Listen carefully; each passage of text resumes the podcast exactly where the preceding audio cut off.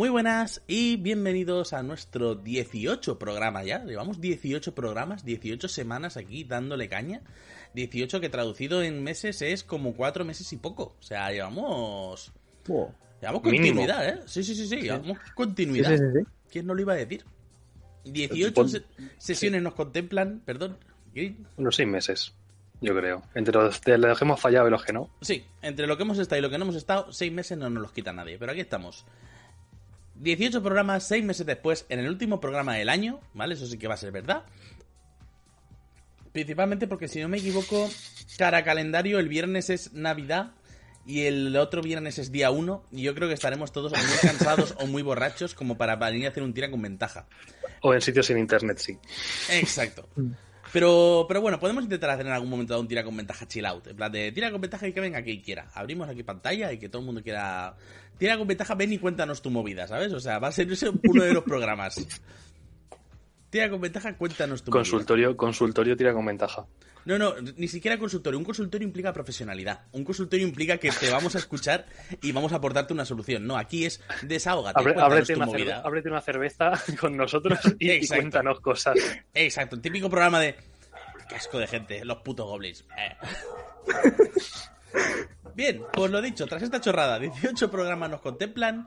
Eh, hoy traemos un programa que va a ser un poco medio chill, en parte porque está siendo una semana complicada para todos, amigos y amigas, en parte porque yo estoy muy cansado y en parte porque esta noche tengo partida también.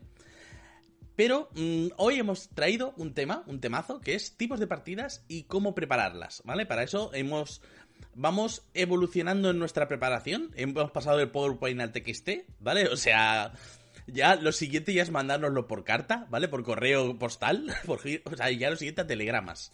Pero así estamos, preparándonos. Eh, preparando partidas. Vamos a hablar de tipos de partidas. Vamos a hablar de cómo preparar y montar partidas. Yo, de hecho, además, tengo unas, unas poquitas ideas porque quiero montar cositas últimamente. Pero. Antes de que empecemos a dar la chapa, como de costumbre, vamos a dar la bienvenida a nuestros contertulios. Muy buenas, Green. Eh, me encanta el fondo croma que te has puesto. Sí, otra vez. Sí. Perdón, es que tengo a los perros del vecino armando mucho escándalo, entonces decidí mutearme mientras dejaban de ladrar. Pero sí, muy realista, es, hasta interactivo el croma, mirad. hemos, hemos, cambiado de plataforma porque Discord va un poco como va y hemos pasado a Google Meet y va un poco más estable y permite fantasías. Y hemos estado probando un poco las fantasías, un ratico. El que también es una. Atención a esto, atención a esto. El que también es una fantasía es Caco. Muy buena, Caco. Hola, ¿qué tal? Gracias, encantado de que me invitéis a este programa.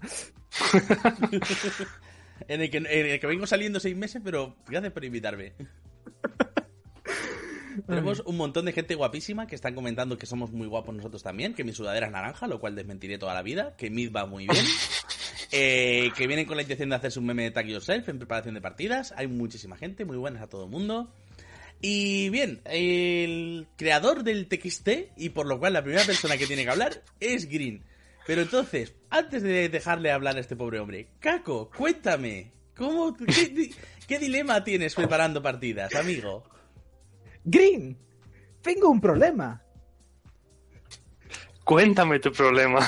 Canastos. Resulta que la semana que viene tengo una partida y no sé cómo empezar a prepararla. ¿Qué puedo hacer?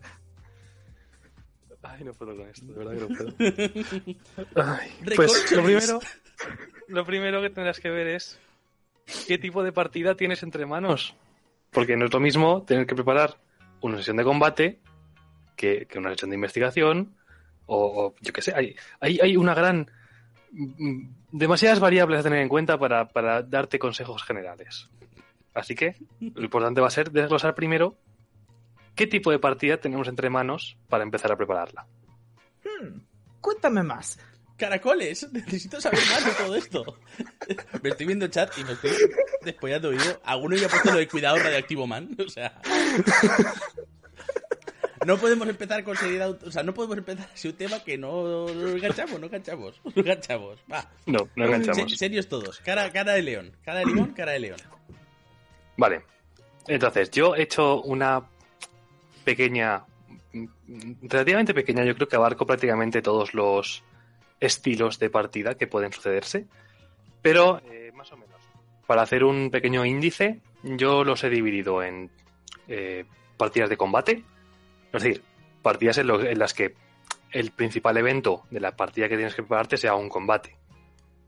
Ya sea porque vienes un combate final, o bien porque es un simplemente van a pasar por un sitio y sabes que sí o sí va a haber un combate, pues cómo prepararte ese tipo de partida. Otro tipo de partidas, partidas de investigación. Partidas en las que tengan que encontrar pistas, en las que estén investigando sitios, eh, que se vayan a encontrar con PNJs y tengan que hablar con ellos para, para, para averiguar cosas. Bien, reenganchamos. Estábamos hablando de partidas de investigación, si no me equivoco. O sea, Sí. hemos, hemos empezado por combate, ¿vale? O sea, una partida eh, que sabemos que está un poco abocada a que va a haber una pelea, ya sea porque sea al final del dungeon, porque el malo final está ahí, o porque todo ha conducido a que el enemigo que os viene dando por el saco durante toda la campaña está ahí al fondo y es hora de, de- pegarle. Y vamos ahora a investigación, porque habíamos dicho antes que no habías metido exploración, pero porque entra en investigación. Sí, yo creo que al final investigar no abarca muchas cosas. Investigar abarca pues un poco lo que hemos comentado. Eh, tener que buscar pistas en un sitio, en una biblioteca, tener que hablar con diferentes PNJs para averiguar la información que, que estás buscando, tener que investigar sobre un lugar en general, que al final para mí es parte de la exploración. Si estás investigando un bosque, obviamente no estás investigando el bosque todo en sí mismo en general, pero el hecho de explorar un bosque se puede considerar que estás investigando el bosque, porque estás explorándolo para averiguar cosas o porque estás buscando algo específico. Entonces, para mí es un tipo de investigación. Eh, más tipos, pues eh, tipos de partida de comprar. Partida de lleváis tres semanas matando bichos y, y guardándose el oro en un bolsillo como si fueseis dragones y ahora tenéis que gastároslo. Pues un poco qué tienes que tener en cuenta o cómo tienes que prepararte esa partida para que no sea un coñazo, por lo menos no sea un coñazo para ese jugador que no quiere comprar nada y que tenga cosas interesantes que ofrecer. Es que eso te iba a decir. eh, las partidas de comprar no me gustan. O sea, creo que supone una parada muy en seco. Y, y más en un sistema como Dungeons Quinta, que tampoco tienes un abanico tan grande de objetos y donde todo va de. eh, de entre- o sea, todo se mueve un poco entre los precios de una bolsa de ganchitos o un Ford Focus, ¿vale? O sea, hay como dos rangos de precios muy disparatados y, entre medias no hay nada. Y es lo típico de, quiero una espada más uno. Eh, o es cara o es barata. Tú dirás, ¿es una, una espada más uno que va muy bien y que es muy cara o es una espada más uno que va regular y te insulta? O sea, ahí es un poco de- Ahí hay un baremo de precios un poco mm, chungo y creo que además para mucho las partidas.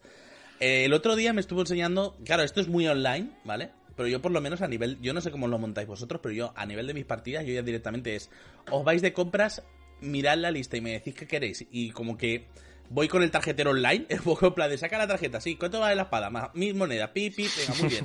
¿Va a querer usted recibo? No, siguiente. Y eso en las, Bueno. en las presenciales, ¿vale? Eso es un poco en las... Hmm. mm, no quiero tirarme una sesión, porque lo mismo si juegas cada 15 días, invertir una sesión de tiempo en comprar eh, puede ser un parón y que luego no avance o tengas media hora de avance. Y en Foundry a mí me han enseñado que se pueden hacer como tiendas virtuales dentro de la partida. Uh. ¿Vale? Que tú tengas tus tenderos con su rango de precios y tú vayas y sea un poco en plan de, oh, una espada, clic, comprar y te lo descuenta de tu rango, o sea, de tus monedas. Wow. Y, y además como que es, es un poco en plan de, vale, ¿de dónde quiero que saque los objetos este mercader? De este manual, de este manual y de este manual. Pero quiero que no tenga objetos eh, de este valor porque resulta que es un mercader de pueblo y estos objetos son de ciudad. Y es un poco la automatización de la compra, que para mí es un poco lo más rollo, el ir a comprar. Wow. Yo no sé vosotros cómo lo planteáis en vuestras partidas. No sé si es un poco de este palo o si pensáis como yo o si tenéis ideas para que las partidas de compra sean divertidas. A ver, si quieres, abrimos el melón y dejamos el índice de lado y empezamos por cómo preparar una partida de comprar. Sí, es que me veo que vamos a acabar el índice y no vamos a. O sea, va a ser el plato. Y este es nuestro índice. Qué bien todo. Y hombre, por- no, hombre, luego íbamos a entrar. Pero bueno, venga, pues venga, empezamos. Chichilla, Empezamos por las partidas de comprar. Chichilla. Eh, yo, a ver, eh, obviamente hay que tener en cuenta en el momento en el que estás preparando una partida de, vale, pues van a comprar cosas, van a tener una partida en la que se van a gastar el dinero en algo. Obviamente es porque están en un sitio que sea propicio a ello. Es decir, si están pasando por un pueblo perdido en medio del, del campo, pues obviamente sus capacidades de compra no van a ser tan grandes como para que tú tengas que plantearte una sesión entera de comprar. Es decir, están en una ciudad grande o están en una ciudad muy comercial o una ciudad que tiene un puerto comercial. Es decir, que sabes que van a encontrar cosas suficientemente interesantes como para que montes parte de la sesión que gire en torno a esas compras. Entonces, para mí, las cosas más importantes serían eh, los tipos de tiendas que vas a enseñarles. Porque no es lo mismo tener, mostrarles una herboristería que una, eh, una herrería donde hagan espadas, una armería, eh, una tienda de objetos mágicos, una tienda de pociones. ¿Que lo puedes juntar todo en una sola cosa y que sea el todo a 100 del puerto? Pues sí, es posible, pero tener varios tipos de tiendas también te da la opción de que a lo mejor no les interesa para nada el señor que vende espadas, pero el señor que está vendiendo potis les, les fascina. Con lo cual, volvemos a lo mismo de siempre, o sea, lo que has comentado tú antes. Hay, para mucha gente las partidas de compra son aburridas, porque al final es, ¿y qué tienes? ¿Y, mm, ¿y aquí qué hay? ¿Y no sé qué? Sí, obviamente mm, no creo que haya que rolear todas las partidas de comprar y esa opción de decir, mirad, miraros, miraros un poco lo que queréis de los manuales, esto, esto y esto, y decidme qué queréis compraros para lo que os dé el dinero. Y ya os haré una criba cuando me digáis exactamente qué queréis. Eso sí que está bien. Mm. Pero también, si tú les quieres ofrecer a tus jugadores algo concreto, a lo mejor les planteas a, un señor que lleva un puesto, un tendero, que, del que nadie está haciéndole ni caso, y de repente cuando os acercáis vosotros a hablar con él, empieza a sacaros cosas que tiene él ahí en, el, en la trastienda y, y, os encantan y son maravillosas. O a lo mejor les planteas una tienda eh, mágica porque les vas a vender un objeto mágico que la señora que lleva la tienda no sabe muy bien qué es, se lo quiere quitar de encima y en realidad es algo que puede decirte, oye, tenéis una cuesta entera que va alrededor de este objeto mágico que acabáis de comprar. Uf. A ver, eso mola, pero también es lo típico de tenemos una cuesta alrededor de este objeto que acabamos de comprar.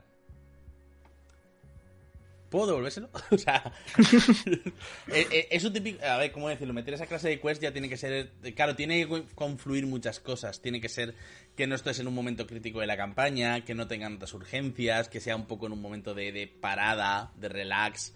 De decir, oh, venga, les voy a meter una quest un poco entretenidilla con un objetito, un poco la mano de mono y las cosas que hace la mano de mono de, los Simpsons. Sí, sí, sí, pero al final. Eh, es, o sea, es lo de antes si están, si van a la carrera, si se van a enfrentar a un boss y simplemente quieren comprar pociones de salud y, ver si por casualidad cae algún arma más uno o un arma más dos para lo que tienen entre manos, tampoco necesitas una sesión de compras. Simplemente les dices, vale, pues ya está, eh, lo que habéis pedido, la lista de la compra son 1500 monedas de oro, venga, eh, repartiroslas como queráis y, os doy los objetos. Hmm. Pero es eso, yo... Adelante, Caco, que yo hablando mucho tiempo. Sí. Eh, yo respecto a eso hago un poco de trampas, porque en la partida principal que he llevado masterando este último año, que no se ha podido porque pandemia, pero la campaña RL mesa que llevo, eh, la parte de comprar objetos mundanos no tengo ningún tipo de problema, eh, le suelto por el barrio comercial y que cada uno se lo gaste en desea. La siguiente sesión que me digan los objetos que quieren y ya está. Respecto a los objetos mágicos, pociones, pergaminos y todo eso, lo que les he dado es un NPC que es un mímico en forma de calabaza que de vez en cuando, si nadie le da de comer, les come parte de la bolsa de oro o un arma o un lo que sea que lleven encima y les escupe algo mejor. Porque a mí me parece mucho más lógico que sea lo más caótico del mundo y me libra tener que crear un NPC que sea un vendedor de objetos mágicos. Porque no quiero que se queden mucho con él, básicamente. ¿Sabes que hay un muñeco en el, en el Enter de Gungeon que es eso? O sea, te lo encuentras, es un mímico que tú le echas dos armas y te devuelve un arma distinta. Sí, sí, sí, sí. Pues Después me enteré de que existe un en el Don't Starve Together un objeto que es, o sea, un, seguidor que es básicamente un cofre que te va siguiendo y que es un mímico. Y es un cofre que es una calabaza y se llama Chester. Fun fact: mi mímico también se llama Chester, pero yo lo hice primero. Pues sí, es un poco eso. Al final, yo creo que eh, hay mil maneras de, hacer las sesiones de compras diferentes, de, de tener algo que te evite todas las sesiones de compras y, que simplemente pues sea yo meto el dinero en este agujero y meto la mano en este otro agujero y saco un arma a ver qué es. Mm. Son maneras diferentes al final de, plantearlo. Pero es un poco... En el caso de que de verdad quieras plantearte y que vas a prepararte una sesión de compras, yo creo que es un poco lo que hemos dicho. Tener en cuenta qué tipos de tienda vas a ofrecer eh, cosas que quieres ofrecer a tus jugadores, cosas que no quieres ofrecer a tus jugadores, porque muchas veces dices, vale, pues tenéis el catálogo de objetos mágicos comunes y, comunes y raros. Y lo mismo hay cosas en esos, porque, porque de es como es, y hay veces que te encuentras ciertos objetos mágicos en categorías que no son las suyas. Pero tanto, tanto objetos muy poderosos en categorías bajas como objetos perfectamente normales y corrientes en categorías, en categorías muy altas. Una pregunta que os voy a hacer con respecto a la sesión de compras. A lo mejor podríamos haber centrado parte de- del directo en esto, ¿eh? porque creo que hay bastante chicha, pero bueno, podemos. Lo vemos más adelante. Una pregunta que os quiero hacer, porque yo, eh, escuchándote, he notado que me pasa. En vuestras sesiones, las sesiones de compra, o sea, como directores de juego en vuestras partidas, en las sesiones de compra, ¿son comunales? ¿O cada uno tiene su saca de dinero y se va a hacer la compra? Uf, Claro, es que, es yo, que yo he notado. eso depende del grupo, Claro. yo creo. Yo he notado por. mm, un poco por. Creo que no tanto por Boldor, porque en Boldor sois poco compradores. También un poco como que os vais encontrando los objetos que necesitáis. Y al final vais a la máquina expendedora de pociones y que sacáis pociones, ¿vale? O sea, es un poco así. Pero sí que noto, por ejemplo, en mi campaña de la tumba, que como son un grupo muy unido y no hay tanto dinero y no hay tantos vendedores, cada vez que se van a hacer la compra, se van a hacer la compra en grupo. Y es Hmm. Algo ideal, pero es un poco rollo porque ya es como, a ver chicos, tenemos 4.000 monedas, ¿qué necesitamos? No sé cuántas raciones, pociones, ¿alguno tiene pociones apuntadas que no tenga yo aquí? Sí, no, y al final es un poco como hacer la compra para una comida familiar. ¿Vale? O sea, todas las compras se convierten en una compra comunal de comida familiar. Y yo recuerdo en, en Dungeons 3 y media que nosotros teníamos nuestra, nuestra billetera y era un poco planteado. O sea, también llevábamos un montón de tiempo y íbamos un poco a pipam. Y era un poco como, a ver, ¿qué queréis? Yo necesito, ¿qué tienes de armas? Pues de armas tengo esto, esto, esto. Y te ibas con tu chequera. Como mucho era en plan de, oye, me prestas 200 monedas, venga, va, toma. Y teníamos ahí un poco el tejemaneje, pero eran compras individuales. Y ahora siento que con Daños Quinta, eso ha acabado siendo un poco más compras grupales. Más compras para el grupo que compras mías. De hecho, como que me pasa con los míos, que es un poco en plan de, hostia, eh, he conseguido una maza. ¿Alguno quiere una maza? No, no quiero la maza. Pues entonces, voy a ver si vendo la maza. ¿Tenemos dinero para que me compre yo una espada? Es que si te compras tú la espada, no me compro yo el arco. Y ya es como que el bote es más pequeño y todos van un poco Sí. tirando del monedero. Vale, lo- reenganchamos. Mientras la gente Sí. nos va contando cómo va haciendo sus compras, ¿vale? Eh, reenganchamos mientras. Green, decías. Pues yo estaba diciendo que para mí, por lo que es mi experiencia como jugador, eh, hay dos tipos de grupos, o por lo menos para mí, que es eh, que cada cual lleve su dinero y que cuando encuentras dinero en una dungeon o lo que sea, se reparta a partes iguales, que cada cual se lleve lo suyo y que cada cual lleve su, su saquito con su oro contado y se lo gaste lo que él necesite. Que luego sí que es eso lo que has dicho, de en plan de, oye, me faltan 100 monedas para comprarme esto, me las prestas y luego te las pago cuando acabemos la misión, tal. Que eso siempre pasa. Pero a mí una forma que me gusta mucho de llevar eh, el tema de dineros y, fondos es llevar un fondo común para todo el grupo, para compra de pociones, para eh, estar en tabernas, para comidas, ese tipo de cosas que son, que son para todo el grupo. Y luego sí que es cierto que parte eh, se lo queda se lo queda al grupo. Yo que sé, si sois cuatro y de repente os, os, os dan 250 monedas, pues lo, lo, mismo son 50 monedas para cada uno y otras 50 monedas que van para, para la saca común. Y ya tienes un fondo del que ir tirando, pues eso, para ir tirando cuando, oye, nos quedamos en esa taberna, vale, ¿y quién paga? No, no, el fondo común. Pues yo he estado en ambos casos y creo que no he llegado a ver un, una regla general. O sea, yo he estado tanto en grupos que llevaban eh, pasta individual, que teníamos rollo, eh, uno de los de la party siempre era el típico tío de muy de calculadora, de looteamos tanto, vale, ta, ta, ta, son tantas de oro, tantas de plata y tres de cobre y si sobran dos que quedan a deber. Y siempre nos iba dando a cada uno racionado lo que íbamos looteando. Y Hmm. he estado en otros casos, por ejemplo, la campaña IRL, donde el grupo decidió designar un tesorero, que fue la ladrona del grupo. Entonces fue una idea súper horrible porque la ladrona del grupo llevaba la bolsa de contención con todas las cosas y de repente decía, pues voy a ir a robar y me llevo todo por si me hace falta el saco de canicas lo que fuese. Y en el momento en el que tenía que salir por patas es como, ¿y dónde has dejado la bolsa? Uy, no, pero me la he llevado encima, ¿no? ¿Seguro? Eh, sí, vamos, yo diría que me la habría encima. Mm, y ya tienes que hacer un poquito ese de, bueno, se lo voy a pasar porque tiene sentido y no quiero dejarle sin nada, pero al mismo tiempo es como, estoy siendo demasiado benevolente, no sé si me termina de convencer esto, porque se ha metido en un fregado del que no debería haberse metido. Entonces te toca hacer malabares. Hmm, Es que el tema de que solamente una persona del grupo lleve todo el dinero del grupo, eh, no sé, se me abren los ojos en pánico ante esa- ese pensamiento. No, porque Claro. eso es un poco lo que estaba comentando yo en el chat, que en, en Pathfinder eh, eso pasaba porque la tesorera era la clériga. ¿Quién más fiable que la clériga para llevarse dinero? Y ahora, eh, ahora no está. O sea, creo que es un fondo comunal y creo que es el paladín el que suele llevar casi siempre las cuentas, que también queda bien.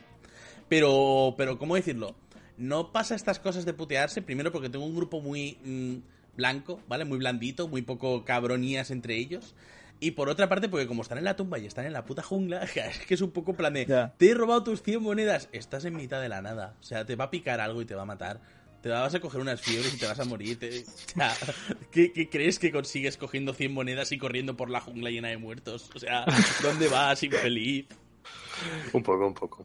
En mi caso no es tanto que se puten y se roben pasta, sino que eh, la ladrón es muy de robar, ¿vale? Es de estos jugadores que vienen del Borderlands, vienen de Dark Souls, vienen de estos juegos de Bethesda que son muy de rapiñar todo. El luteo por el luteo, ¿no? Le ha metido 2.500 horas a Skyrim, es de esas personas. Entonces, claro, eh, todo lo que sea fondo común siempre lo lleva encima por si acaso. Y claro, la bolsa de contención tiene unos límites, pero nadie los cuenta. Y la regla de peso y carga, pues tampoco la usa nadie. Entonces, vas aflojando, vas aflojando hasta que te dicen, pues me voy a colar en este banco y voy a usar tal cosa y voy a usar tal otra. Y es como, tírame sigilo con desventaja. Ay, pero es que no puedes poner desventaja porque la bolsa de contención no sé qué. Y es como, o venga. Hmm.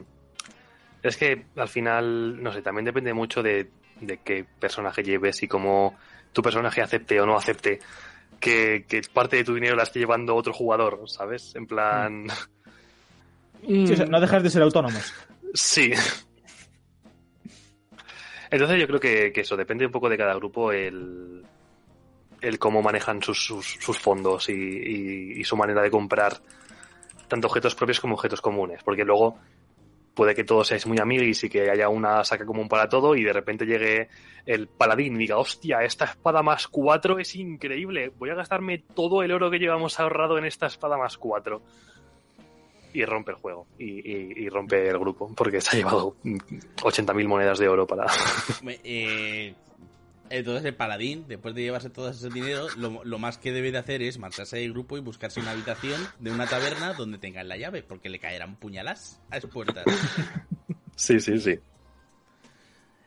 Bien, tras esta, esta charla de debate sobre las sesiones de compra, ¿vale? Porque al final es un poco lo, lo comentado, lo- el intentar ver cómo se puede agilizar sesiones de compra, que eso puede ser un tema para próximos tira con ventaja. Porque al final sí que estoy viendo sobre todo que hay un poco... En el chat está comentando un poco de todo también, ¿eh? O sea, veo que hay distintos tipos. Lo siguiente, eh, investigación. Pues investigación. Es un poco lo que lo que habíamos hablado antes. Es decir, eh, si estás preparando una partida de investigación, bien porque hay un misterio, bien porque estás les has planteado un dilema a tus jugadores y tienen que encontrar diferentes pistas para averiguar cuál es la respuesta o están buscando a alguien o algo muy específico y sabes que les vas a ir dando ciertas pistas, entonces tienes que lo primero tener claro cuál, qué pistas son las que van a encontrar sí o sí sin ningún tipo de... Es decir, por muy malas que hagan las tiradas, aunque fallen absolutamente todas las tiradas de investigación o aunque no vayan a ninguno de los sitios que tú tenías planteado que iban a ir y donde más o menos tenías las, las pistas colocadas, ¿qué pistas les vas a dar siempre, sí o sí, da igual dónde vayan o cómo de malas sean sus tiradas para que la trama avance? Y eso es un punto que yo... eh, es una cosa que me gusta recalcar mucho y resaltarla, que es, si quieres que algo pase, no hagas tirar a tus jugadores para que eso pase. Y me parece que tiene una aplicación aquí muy buena. Es decir, si quieres que encuentre ciertas pistas, sí o sí, pase lo que pase, mm, que no dependan el a dónde vayan o cómo de bien salgan las tiradas o que no maten o sí que maten a no sé qué NPC o a no sé qué monstruo, porque dentro del, yo qué sé, del tercer estómago de- del toro maligno que hay en las afueras del pueblo hay una llave que abre no sé qué cosa, a lo mejor se te cae la trama si deciden no matar al, ser este y lo mandan a otro plano y de repente te quedas tú diciendo, "Mm, ¿ya de dónde les pongo yo la llave mágica que abría la puerta secreta? Es decir, ten claro qué pistas son necesarias, las mínimas, no hace falta que, digas, Buah, pues todas las pistas que les he puesto son necesarias, no, cuáles son las mínimas que indican un camino muy claro a donde tú quieres llegar. Y esas son las que yo entraría en la categoría de esenciales, que van a encontrar sí o sí. Que si les da por no salir de la taberna en toda la sesión, pues mm, ponles un NPC extraño que aparezca en la taberna, que se sienta a hablar con ellos y que les dé mm, por debajo de la mesa un papelito que ponga no sé qué, no sé cuántos. ¿Sabes? Si, ellos no van a las pistas, haz que esas pistas esenciales vayan a ellos.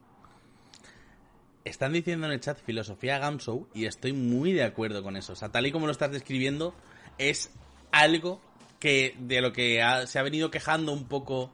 Quejando, ¿vale? Es un poco un debate antiguo que era sobre si la llamada de Cthulhu era un juego preparado para investigar o para sufrir sustos. Y de ahí salió Gamshow, que es un sistema basado en investigar que, que funciona tal y como lo estás diciendo. Es un poco plan de... Sí, sí. Tienes cierta información que es imprescindible que tu PJ la vas a ver porque sí, ¿vale? Eh, de ahí entraremos luego a decir que el explorador no tiene tiradas de, explorar como tal, eso ahora me, dais un poco luz, pero el explorador debería de saber ciertas cosas de terreno y de exploración y de recoger pistas y huellas por su puñetero trabajo, ¿me entiendes? Porque ha vivido de eso. Sí, Y luego tienes las pistas eh, color, flavor, ¿vale? Las pistas que son, no son imprescindibles, pero ganarlas te da el conocimiento extra te da más perspectiva, te da una visión un poco más global del misterio, de lo que se quiere averiguar. Y eso es algo puro dañonero, o sea, puro, puro Cthulhu, que estamos aquí un poco aplicando el dañoneo por, porque al final, no, ¿cómo decirlo? No es tanto del dañoneo, sino del, funcionamiento de rol en general y de la... Y me voy a permitir un poco el lujo de, de la regla de las tres pistas, que esto hicimos un vídeo guapísimo que voy a dejar puesto en algún momento dado. Luego me, ahora me apunto donde lo puse, ¿vale? Pero, pero que al final es eso, lo que te viene a decir es que por cada cosa que quieras que descubran, deberían de existir al menos tres pistas. Para si, no, si se pierden la primera y son unos capullos y matan la segunda, por lo menos que haya una tercera que puedan coger. Sí. Es, un poco lo mismo que he dicho antes, que, que si tienen que saber algo, ponles todos los medios necesarios para que lo sepan. ¿Qué cosa ha quedado en un estado extraño, paralizado. Así que... Meditamos. ¿Se me escucha? Sí, sí, se escucha. Se te escucha, se te escucha. Vale vale, vale, no sé. Ah, mm, ok. Ahora sí. Google. Ya está. No, no, no. Google va bien, Google va bien, no, no, no insultes. no, digo, gracias a Google sí hace Yo, yo tengo miedo, no sé. Eh, que sí, que las cosas de investigación. Por mi parte no voy a decir mucho porque las partidas de Ministerio de Investigar se me atragantan un poquitito porque soy de esos jugadores que les gusta demasiado las motosierras. Eh, con lo cual aquí mi consejo para tanto masters que quieren eh, prepararse partidas como jugadores que sepan que van a participar en one shots o partidas de investigación es búscate vídeos. José tiene uno muy bueno sobre cómo preparar este tipo de partidas, sobre todo de otros sistemas que no sean quinta. Porque de quinta está muy bien para lo que está bien y tiene un sistema de combate muy refinado, por ejemplo, y tiene un sistema de clases y de progresión bastante guay.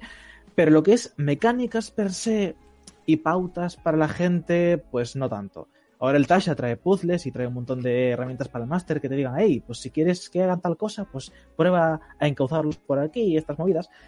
Pero si tienes un ranger que su trabajo es explorar, saber cosas del bosque y este tipo de movidas, pero el jugador ha vivido en la ciudad toda su puta vida y no sabe lo que es eh, los distintos términos que hay para la orografía del terreno y cómo identificar las huellas y estas cosas, yo hmm. te alentaría a, jugar, a hablar con ese jugador primero, eh, contarle un poquito, pues mira, ya que estáis en esta zona y pasado mañana tenemos partido y tal, te voy a contar aquí, nada, cinco minutitos estas cosas. No le pases un texto por WhatsApp porque no se lo va a leer, porque eso funciona así.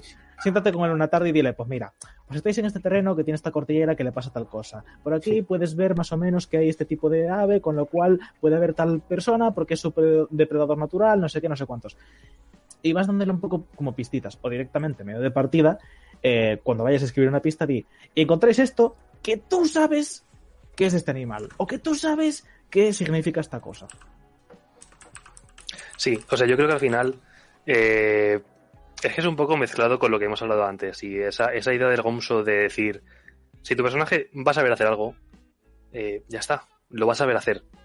Es decir, si el pícaro se ha puesto a abrir una cerradura que no tiene ningún tipo de, de, de, intríngulis y es un pícaro de nivel 15, tienes que ser consciente, tienes que ser consciente de, de, tienes que ser consciente de cuáles son las capacidades y las habilidades de tus personajes.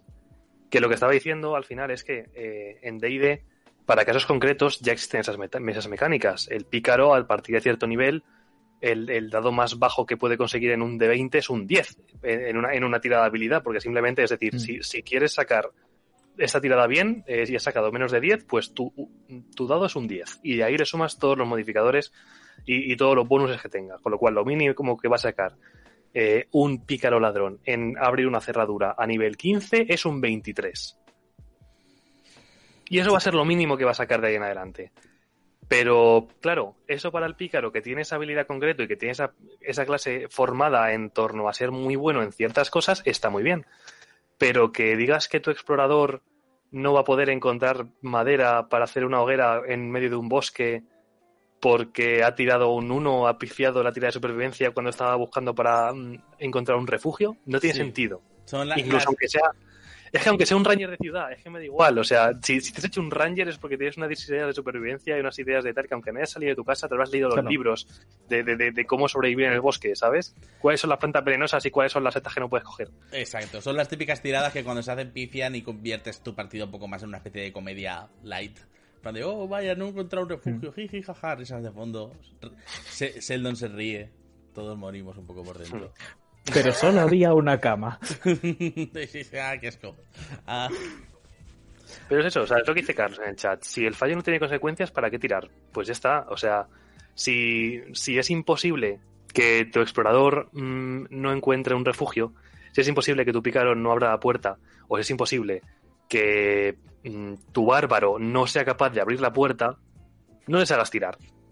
¿Pa' Pues a lo mejor si llega el bardo e intenta abrir la puerta y dice, bueno, pues tírame por fuerza, no la sacas. Vale, llega el bárbaro, va a intentar, abres la puerta, en plan, ¡pum! Como si no te costase. Sí, Y a eso al final yo creo que también a los propios jugadores les sube un poco el ego de decir, jolín, a mi personaje se le da bien esto, voy a hacerlo yo.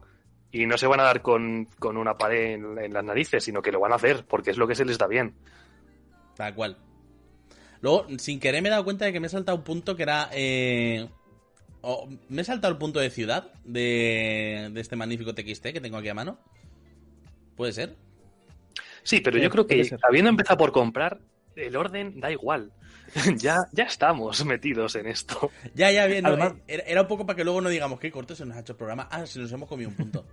No, no, lo, lo- lo estoy teniendo en cuenta. Y Además, nada, ciudad, por supongo que entra también. Uy, perdón. Caco. Sí, sí. No, no, Cac- perdón, que, que te he pisado. No, no, no, te hemos pisado los dos a ti sin querer y como estás que te caes cada dos por tres ahora mismo, lo que digas, tus palabras son oro. Sí, no, que- eh, Te tenemos Es en que de hecho acabo, acabo de cerrar Discord para ver si tal, pero decía que ciudad eh, va un poco de la mano de tanto investigar como compras porque es un poco lo que vas a hacer en la ciudad. En la ciudad, eh, no sé quién dijo en su momento que tenía mucha razón, en la ciudad tú necesitas que haya tres cosas, un sitio para rezar, un sitio para comprar y un sitio para dormir. Y además de eso, todos los ganchos de aventuras y todo el politiqueo y toda la burocracia y todos los gremios y facciones que vayas a meterle. Con lo cual, eh, en, en ciudad va a ser sobre todo cuando la vayas a pisar va a ser porque tienes pensado quedarte ahí durante mucho rato o porque es un punto importante donde quieras darle algo a tus jugadores, ya sea unos objetos, ya sea unos ganchos de aventura, ya sea un contacto, un NPC, información. Sí, vale. Antes de saltar a la ciudad, que quería comentar una cosa más de investigar. Eh, cosas más que tienes que tener, que, tienes que intentar plantearte si vas a hacer una, una partida o varias sesiones seguidas de investigación. Los PNJs que se puedan encontrar, que tienen información sobre, sobre eso. Y sobre todo, tener en cuenta todas las maneras por las que la party puede aproximarse a ese, a ese PNJ, es decir, por las buenas, por las malas, o directamente me lo cargo, le corto la cabeza y luego en la taberna le hago hablar con los muertos y a ver qué me cuenta. Tienes que estar preparado para, eh, para eso, en plan, para cualquier tipo de, de aproximación que quieran tener tus jugadores hacia, hacia tanto tus personajes como los lugares, porque hay varios, puedes plantear, pues hay una biblioteca, hay una iglesia, hay un templo de no sé quién, y hasta el mercado, y la verdulera del mercado sabe cosas. Entonces tienes que tener más o menos eh, pensado o preparándote esos, esas escenas, esos lugares, para que sea fácil en el momento en el que tú describes el, el mercado, que tus jugadores se acerquen a hablar con la verdulera, porque la verdulera es la que tiene la información sobre la quest que están investigando. Entonces tienes que dejarles también claro, sin ser muy obvio, es decir, hay un rayo de luz que cae exactamente en ese clérigo que está sentado en, en- un banco y es lo único iluminado de toda la, de toda la, la iglesia. No, no hace falta. Pero un poco que sí que sepas por qué eh, ese PNJ sobresale respecto al resto, para que ellos también sea sea jugoso para ellos acercarse con, con el PNJ. Y lo más importante, que es un poco lo que hemos comentado antes, estar preparado para que tus jugadores no vayan a donde tú quieres que vayan. Y eso liga con lo que hemos dicho al principio de si hay unas pistas que van a encontrar sí o sí, ten en mente varias posibilidades de dárselas porque puede que no pasen por ningún sitio de lo que tenías planteado. Y ahora sí, ya, ¿Eh? podemos empezar a investigar. De Sí. hecho, espérate, voy a aprovechar este punto para hacer un inciso muy rapidito y meter un consejo que me dio en su momento que es muy útil y voy a difundirlo, porque además es un Mateo que es un, bah, es un Mateo. Es un consejo que escuché por primera vez del Mateo Merche. Cuando tengas una partida de investigar o de ciudad o de cualquier cosa que sea estar en un entorno donde hay grupos masivos de gente, ten a mano una lista de nombres. Ah, sí. Imprescindible. Ten una mano, no 5 o 10, no, no, no, 20, 25, 50. Nombres de cualquier tipo de fenotipo, cualquier tipo de raza y cualquier tipo de. que suenen arábigos o que suenen a nombres chinos o cosas por el estilo, porque te va a hacer falta. Te va a hacer falta cuando lleguen aquí y decir, y vamos a hablar con tal persona. Hola, ¿cómo te llamas? Em, se, llama, se llama. ¿Y veis que tiene? ¿Y veis qué tal? O coges, o coges el Sanazar, lo abres por la parte de atrás, te vas a las últimas páginas donde hay cuatro páginas enteras con listas de nombres organizados por si suenan europeos, si suenan arábigos, si suenan eh, americanos, si suenan ingleses, si suenan vikingos, si suenan chinos, si suenan... Es decir, tienes una lista ahí con decir, suenan a elfo, suenan a enano, suenan a, a, a halfling, Además, eh, abres y haces. hay, hay un montón de páginas que tienen generadores de nombres, ¿vale? O sea que también podéis Mm. encontrar un montón de sitios que te generan ya no- nombres, ya no a lo mejor tanto nombres eh, randoms de vikingos o de gente eslava o de gente arábiga, sino en plan de generador de nombres de dragón. Generador de nombres de gente eh, eh, de, yo qué sé, mm, eh, por ejemplo, yo un día encontré una- un generador de nombres de ilícidos. Que dices, hostia, Hostia. ah, pues. A eso voy, a eso voy. ¿Cómo se llaman los ilícidos entre sí? Pues ahí tienes nombres. Y lo que está comentando Chris Tecas en, Sí. el, en el chat, y por favor, imprescindible, es muy recomendable que tengáis a mano siempre página de nombres de bebés. Sí, Porque sí, os va a salvar la vida muchísimas veces. Mi personaje en la Eso- campaña de Pambal, su nombre de un bebé. O sea, de estas páginas. De hecho, es que recuerdo que en su momento vi un clip muy famoso de un meme por Twitter que era eh, páginas de nombres para bebés. Solo tienen dos tipos de usuarios: padres millennials y jugadores de rol. Sí, sí, tal cual. Tal cual. Pues haces la típica de nombres vikingos y te sale ahí un listado de nombre de- de- enorme de ¿qué nombre vikingo puede llevar tu bebé? Y es magnífico, es maravilloso. Sí.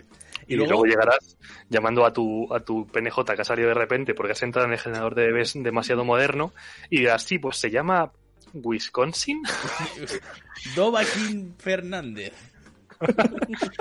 De hecho, eh, off topic estúpido, eh, cuando sacaron el Skyrim, creo que la gente de, de Bethesda te regalaba como una burrada de, de juegos suyos si llamabas a tu bebé Dovaquín. O sea, que lo sepas, que en algún sitio de Estados Unidos hay alguien que se llama Dovaquin y sus padres tienen un montón de mercancía de Bethesda para dar un rincón, ¿sabes?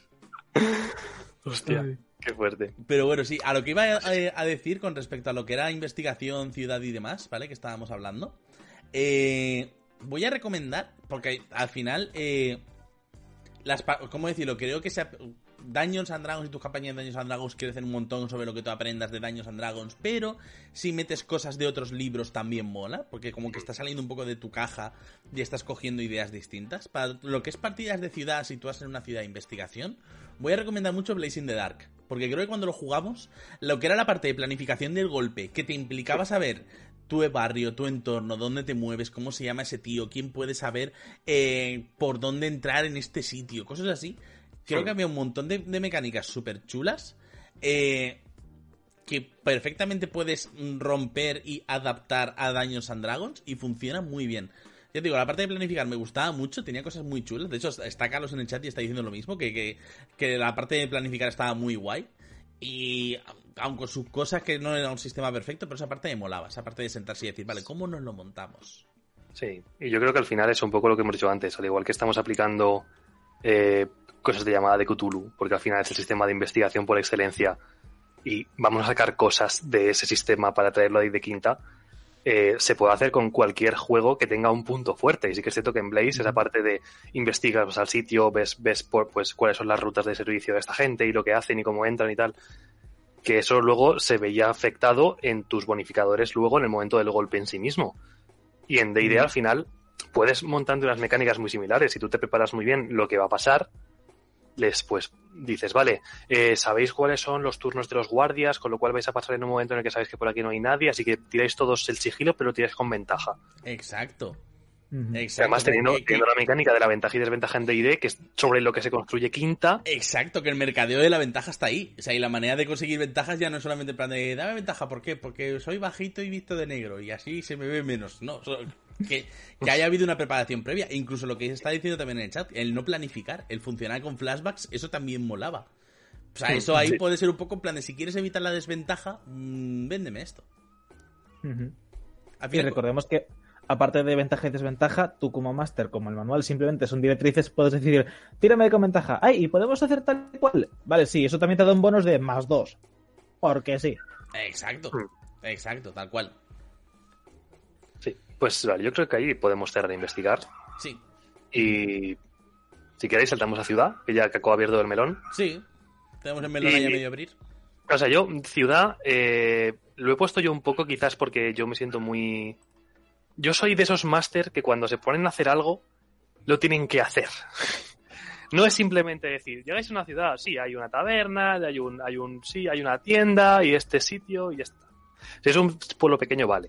Pero yo por, por preparación de una sesión de ciudad, es decir, que tus jugadores van a llegar a una ciudad que es lo suficientemente grande como para que tú hayas necesitado de realizar una preparación, que muchas veces si sigues un manual, eh, simplemente es tú tener el, mapa de la ciudad y qué gente hay y, y- y los puntos en el mapa en lo que hay ciertas cosas, pero si estás llevando la campaña Homebrew, eso, esa preparación no es de un día, ni de dos.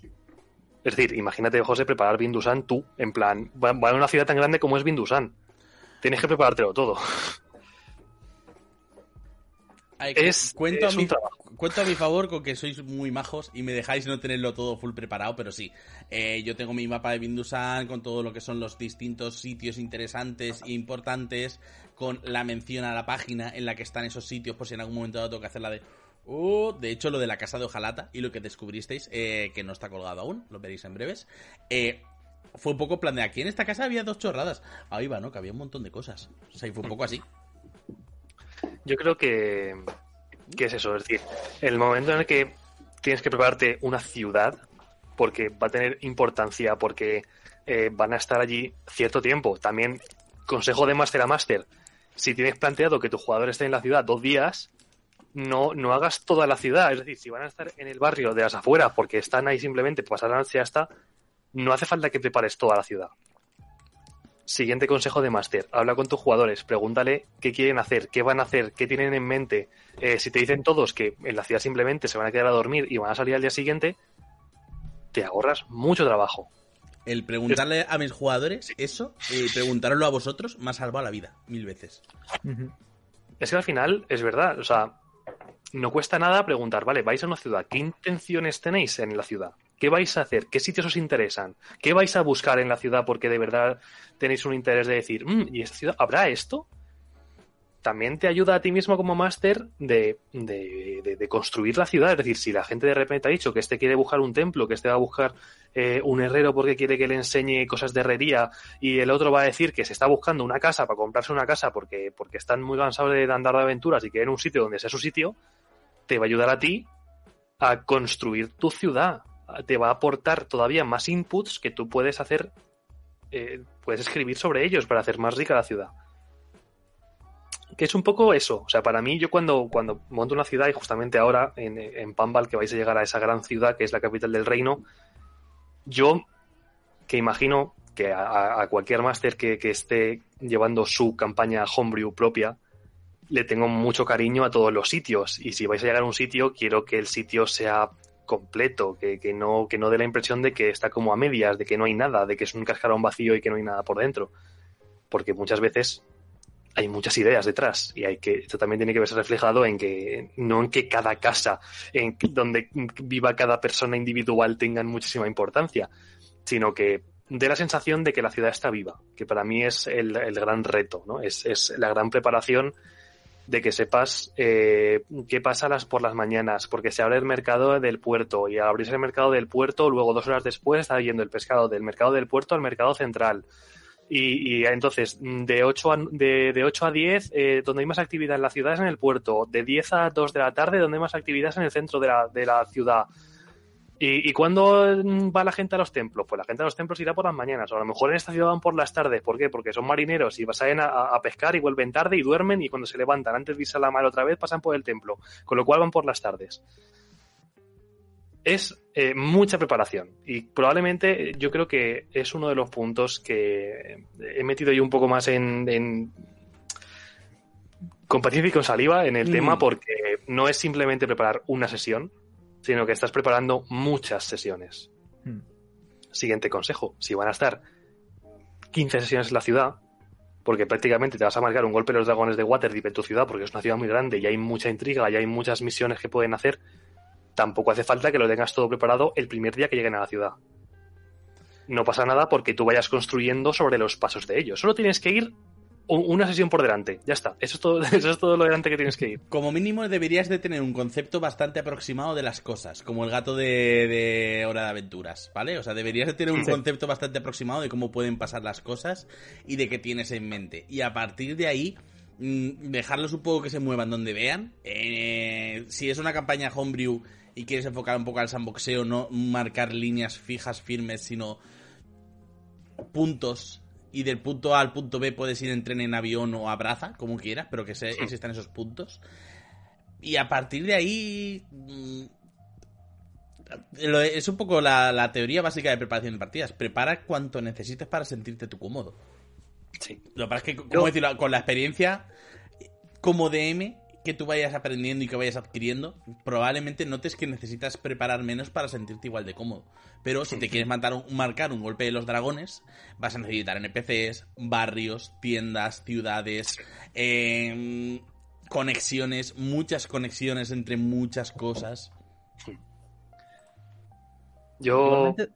Di, di. Respecto al tema de las ciudades, sí que hay una cosa que quiero añadir, y es que incluso si esta campaña en concreto o esta partida solo va a ser una o dos sesiones y no vas a tener mucho, sí hay un punto positivo en sacar un montón de cosas, que es que si tú después tienes uno de estos o tienes uno de estas y le llenas de dibujos y garabatos y movidas de tus ciudades y tus cosas, puedes tener más partidas en esa ciudad. Puedes hacer que esa eh, ciudad esté mucho más viva y de aquí a dos meses o tres, a lo mejor con los mismos jugadores, o a lo mejor con otros distintos, o a lo mejor uno de esta partida y otros novatos, puedes coger la misma ciudad con otro sitio distinto y meter referencias a esa anterior partida. Y a lo mejor ese jugador que repite es como, fue, es cierto que pasó aquí. Entonces, cuando tú creas algo y haces algo de world building que has hecho tú, que te has inventado tú, es mucho más fácil que te acuerdes de los detalles a que si te lo lees. Es mucho más sencillo que si tus jugadores te preguntan información sobre un plano que tú has creado, sobre una ciudad que tú has creado, sobre un país que tú has creado, cuál es su religión, cuál es su sistema de gobierno. Es mucho más sencillo que tú te acuerdes porque tú lo has escrito a qué ponía en el libro de la Costa Espada en la página tantos. Pues espera, tengo que buscarlo. Sí. Es mucho más agradable. Sí. Y tener muchos posit, por cierto, que siempre ayuda. El- cuidado porque el siguiente paso de los posits son los hilos rojos. Y, y- y tú despeinado diciendo, está todo conectado. A ver, eh, lo, lo de los hilos rojos es bonito, ¿eh? O sea, yo he jugado en campañas que han hecho falta, o sea, con- pero sobre todo eran campañas catulianas, ¿vale? Lo típico de Furano se enlaza con Mengano, que se enlaza con este país, que se enlaza con esta pista, pero es súper bonito tener el cochito ahí, ese plan de, oh, esto es una conexión. Lo que- no, no hay que volverse loco, ese es el punto. Y, y no sé, para mí sí que es lo que ha hecho Caco, que al final que tú crees una cosa no tiene por qué cerrarse a únicamente la campaña que estás jugando o el one shot que estás haciendo. Y, y yo mi mundo, o sea, no he venido aquí a hablar de mi libro, pero yo en Pambal eh, sí que lo hago así. O sea, yo en Pambal sí que tengo la campaña principal, que es la que estoy llevando en una zona del mundo, pero yo tengo planteados ya una serie de one shots para jugar con otra gente, que no tenéis por qué ser vosotros, sino que sea cualquier otra gente. Ah, no somos En otros- nosotros. ¿Eh? No somos nosotros. Puede que sí. Van a ser vuestros, vuestros personajes. A lo mejor sí vosotros con otros, porque son en otros momentos del tiempo, en, lugares suficientemente lejanos que están pasando ahora mismo. Es decir, también eso te da a ti que, que, lleguen habladurías. Si de repente eh, el one shot que estabas haciendo, que quieres que más o menos sea contemporáneo con tu campaña, eh, han, la han liado pardísima en no sé qué ciudad, van a llegar las noticias. Y no porque vaya a haber conexión entre las dos cosas, pero también le da a tu mundo cierta naturalidad como que si pasan cosas, se sabe. Y, y se, se- vais a ver carteles, o a lo mejor hay algún pregonero hablando de las noticias del reino o lo que sea. le da, le da sensación también de que de, de vidilla al mundo, de que, de que es orgánico. Pero ya por cerrar. Oh, antes, antes de que cierre. Ah, no, simplemente que además cuando lo vas haciendo partidas en la misma ciudad, puedes en partidas más avanzadas hacer referencias a eventos im- Hagamos referencia a algo. Nos ha dicho antes Mapache Anónimo, estamos hablando de tipos de partida. Estoy preparándome la campaña de Pathfinder Kingmaker para el canal de Becario Rolero.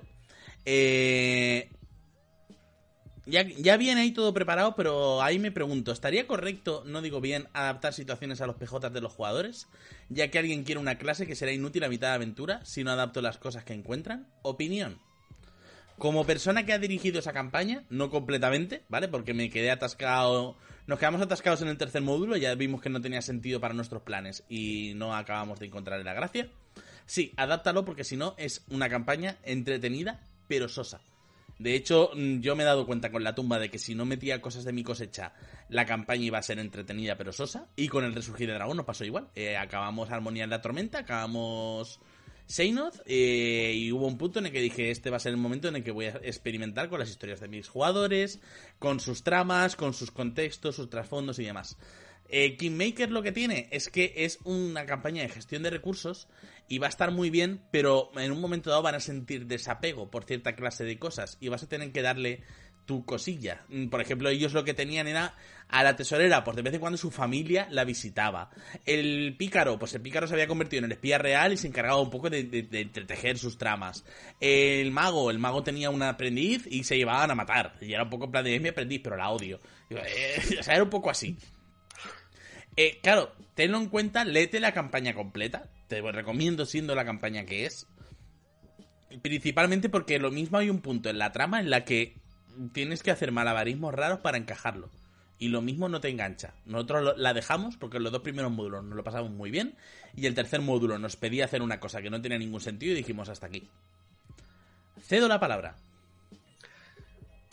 Pues ante no acordarnos de qué iba a decir Caco, ahora mismo, eh, para cerrar el tema, eh, voy a decir que puntos que yo considero más o menos eh, imprescindibles a la hora de prepararte una ciudad, por grande o pequeña que sea, es dividirla en barrios. No tienen por qué ser un montón, pueden ser tres o cuatro si la ciudad es medianamente grande. Y si es pequeña, puede ser dos, el barrio de los ricos y el barrio de los pobres, no hace falta que metan más. Pero el que la dividas en barrios te va a permitir tener ciudades más pequeñas dentro de la ciudad. Y sabes que dentro de esas ciudades más pequeñas vas a tener que meter cosas que van a estar sí o sí, como una taberna, o una, o una posada, o un templo, y un puesto de la guardia. Porque al final son estructuras que, a mayor o menor eh, eh, florecimiento de, de- la, de la arquitectura, van a estar, sí o sí. Porque en todos esos barrios va a tener van a tener que estar esas cosas. O un mercado, por ejemplo ya sea más pequeño, sea más grande o más lujoso o más pobre, pero todos esos barrios van a tener sus propias estructuras, ya sean sociales o, o políticas. Entonces, eh, si vives en barrios, te va a servir para que tú cada barrio lo estructures por separado y que te sea más sencillo a la hora de que ellos vayan por la ciudad. Es decir, vale, estás en este barrio, ¿qué veis? Pues la descripción general de este barrio es las casas son de poca calidad, veis pues trozos de, de muro que parece que están caídos y nadie se ha preocupado de arreglarlos. Y no, ahora estáis pasando a otra zona de la ciudad en la que parece que hay más cuidado por ver eh, pues las calles están limpias, parece que hay luz, eh, que hay velas puestas por la calle para que se enciendan farolas. Y no, ahora habéis llegado ya a una zona que está, esto es mucho más rico, veis que todas las puertas están adornadas con ribetes de oro y, todas las calles están perfectamente limpias y hay, hay guardias pasando cada X tiempo por todos los cruces de las calles que tú te organices por barrios también te da a ti una seguridad como máster en el momento en el que ellos vayan por la ciudad de saber qué está pasando más o menos en cada zona de la ciudad. Ya está. Eso es para mí el, el, el brico consejo de cómo hacer una ciudad. Caco. Eh, lo que iba a decir antes era que si haces más partidas en la misma ciudad, puedes meter referencias a esos eventos y así la ciudad es como, fue, pues hace tal año murió tal héroe haciendo tal cosa. Y es como que eso hace que la ciudad sea más, más Orgánica. funky, más- Sí, sí, sí. Eso, Sí. eso mola porque hace que la ciudad sea orgánica. Que al final Mm. eh, las cosas que pasan tienen relevancia. Mm, Sí, sí. Eh, vale, pues si queréis, eh, pasamos de estas que son muy densas en, en cuestión a cosas que hay que preparar a una que para mí es la que menos preparación tiene, que son las partidas de roleo. Las partidas de roleo, de bonding, de hoguera, de viaje, como las queráis llamar. Episodio Las de playa, episodio navideño. las partidas en las que tú como máster simplemente te sientas, les cuentas la escena y, Y cuando, toca, y cuando toca acabar simplemente le das a parar de grabar. Es decir, chicos, ha sido una partida fantástica. Y te vas. ¿Qué te ha gustado más? Todo. Es que es, que con patatas a todos. Maravilloso. Sois guapísimos. Hasta luego. Sí, no, al final, eh, es que eso es lo que dice al final Sandra. Esas partidas, las que te sientas y miras a tus jugadores jugando, son las mejores que puedes hacer como máster. Y que al final, eh, ¿cómo decirlo? Y que, y que al final son necesarias. Oxigenan mucho la trama. eh, hace que haya relación entre la gente. Puedes aprovechar para meter cositas. No sé, yo era algo que no conocía, entre comillas. Yo siempre he dicho que vengo de una escuela más old school de roleo y poco a poco he ido absorbiendo cosas de la gente y cosas vuestras. Eh, y esas cosas era algo que no hacíamos de normal y lo estoy aplicando y creo que mola un montón. Porque se nota un poco que respira el cocido, que respira lo que va pasando. Sí, yo al final, como máster, no tienes que preparar gran cosa. Al final simplemente tienes que darles un entorno tranquilo, en el que no se sientan en tensión, que no se sientan atacados, ¿sabes? Que sepas, que sepan ellos que están en un espacio, en una burbuja más o menos segura. Porque al final es lo que a ellos les va a dar pie a no estar en tensión, es decir, se relajan, hablan entre ellos, se preguntan cosas, eh, abren la mochila y empiezan a mirar las pistas que tienen y hablan sobre ellas y ¿qué, creéis que es esto? Y, y, a lo mejor ese objeto que casualmente conecta con la backstory de no sé quién empieza a contar, ah, pues yo conozco este tipo de runas porque en mi pasado pasó no sé qué y no sé cuántos y son runas élficas de no sé dónde. Dales también eso, dales un poco me ha gustado mucho este ejemplo que he puesto y no lo tenía planteado. Pero darles objetos o darles pistas o darles interacciones con personajes que permitan a ellos mismos abrirse su backstory. Que no sea simplemente de se están pasando la botella de whisky por el grupo y alguno acaba sincerándose porque se le ha subido el alcohol a la cabeza. No, pero, pero eso no está mal. O sea, ¿cómo decirlo? Eh, son distintas formas de llevar una escena de hoguera. Pero, a ver, tampoco queremos decir que todas vuestras campañas debe haber una escena de alcoholismo, ¿vale? Pero el hecho de juntarse alrededor de una mesa y simplemente hablar, eh, llámalo hoguera, llámalo mesa, llámalo mmm, campamento. Eh, solamente ese hecho ya hace que funcione, ¿vale? De hecho, eh, la escena de la última partida, o sea, a mí me gustó mucho la que estabais todos en la taberna bebiendo chupitos. Y era un poco plan de. Pues está muy bien, la gente se junta para beber chupitos, hacen actos sociales. No todo es el plan de somos héroes valerosos. ¿Y qué hacéis? Luchamos contra el mal y dormimos. es un poco como. Eh, eh, demuestra que hay gente detrás. Sí. Hmm. Y lo único, no, no caer tampoco en, en, el exceso de esas escenas. Yo creo que es un poco ahí donde el máster sí que tiene que entrar a controlar. Sí. No todas las comidas tienen que rolearse, no todas las cenas tienen que rolearse, no todas las sesiones de guardia tienen que rolearse, no todos los caminos ni todos los viajes tienen que rolearse. Pero dosifícalas de una manera que sea orgánico y que ayude a tus jugadores también a que digan, ah, está pasando esto, uf, hemos tenido unos días de mucha tensión, de mucho ajetreo, vamos a sentarnos también y a tener una sesión más tranquila en la que podamos hablar y demás. Yo creo que hay que encontrar un equilibrio. Eso, eso es el punto importante. Mm. Tira con ventaja, apoya el consumo responsable de alcohol. Por favor, no toméis esto como un vamos a beber whisky todos para contar nuestras historias trágicas. Exacto. Si podéis no beber en general, muchísimo mejor. Exacto. De hecho, sí. lo está diciendo Cristecas en el chat. ¿No le parece que se normaliza mucho el alcohol en exceso en el rol? creo que ahí hay un tema, ¿vale? Creo que ahí hay un. No a lo mejor un programa entero, pero sí un ratito de reflexión. Pero es que al final, Daños and Dragons lo que te vende son las escenas de taberna, las peleas de taberna, eh, eh, yo qué sé. Mmm, es difícil que mmm, no se normalice de cierta manera. Al final, es un mundo de fantasía heroica donde basada en el medievo, donde lo normal era que las tabernas fueran los sitios donde se socializaba. Hmm. Sí, todos hemos metido un fumadero de opio en alguna ciudad en algún momento. O dos. Y eran animales. Yo no he metido ninguno, pero bueno, vale. Bueno, pues ahí tienes una idea. sí, sí, no. Eh, en Blaze in the Dark nosotros éramos el fumadero de opio. Bueno, sí, pero no lo metí yo, lo hicisteis vosotros. O sea... Tú nos dejaste hacerlo. En mi defensa nos dejaron sin supervisión. ah, claro, pero, pero me, ¿cómo decirlo? O sea, es un poco un choque. ¿En una partida de han metido un fumadero de opio? ¿En serio? ¿De, de verdad? Pues, pues... Tal cual. Porque los años 20 a verlos lo sabían, ¿eh? Ya, los míos eh, tienden a emborracharse graciosamente. Alguno de vez en cuando, pues sí, fumaba opio, pero un poco a escondidas, un poco en plan de sé que está mal. Pero fuck the police. un poco así. Pues. O sea, la verdad es que es eso. o sea, es un tipo de partida, partida de roleo, partida de, de sesión de hoguera, de taberna, que no te va a requerir mucho, pero que sí que puedes ir dejando miguitas para que la gente se abra. A lo mejor tenéis un personaje que no se ha abierto nunca en una sesión de roleo porque no le gusta hablar de su pasado, porque por lo que sea, puede pasar. No, no, no es más intenso o menos intensito por, por no querer abrirse. Pero puedes dejarles cosas, puedes dejarles pistas, miguitas. A lo mejor le metes un personaje que, que está en su pasado y nadie más de la party tiene ni idea, pero le ayudas a que él también avance en su propio backstory, ahora pro story o post story, como lo queráis llamar.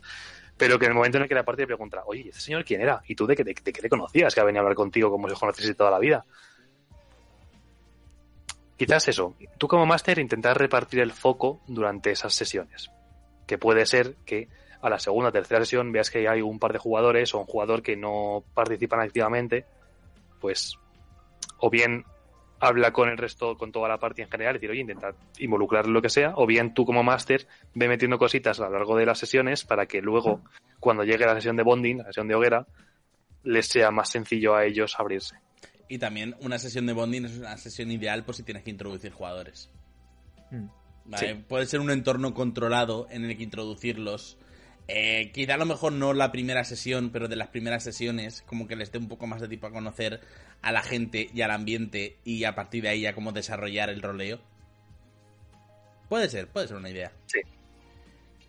Yo, de hecho, un consejo que te que daría para estas es, eh, en tu grupo, localiza, intenta leer a través de lo que es el lenguaje corporal o directamente las expresiones y los tipos de formas que usan al hablar, localiza rápido a ese jugador que es muy abierto de cara a rolear, ese jugador que se nota que está aquí, que puede tener más o menos experiencia con el sistema, pero que le gusta interactuar con el resto de la party, le gusta meter cuñitas para que otros puedan interactuar, que cuando estás explicando X cosa, él dice, pues mi personaje se gira hacia tal, oye, ¿y tú qué opinas?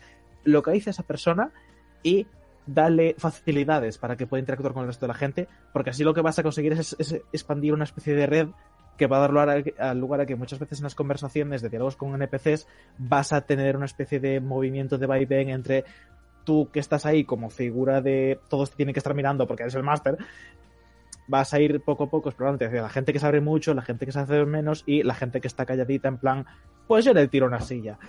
no, pero sí, localizar esos jugadores, esos jugadores dinamo, esos jugadores que son los que te mueven un poco el tema, es, es importante. O sea, y tenerlos cuidados pero no mimados. Sí. Sobre y si todo ese porque- jugador dibuja, mejor.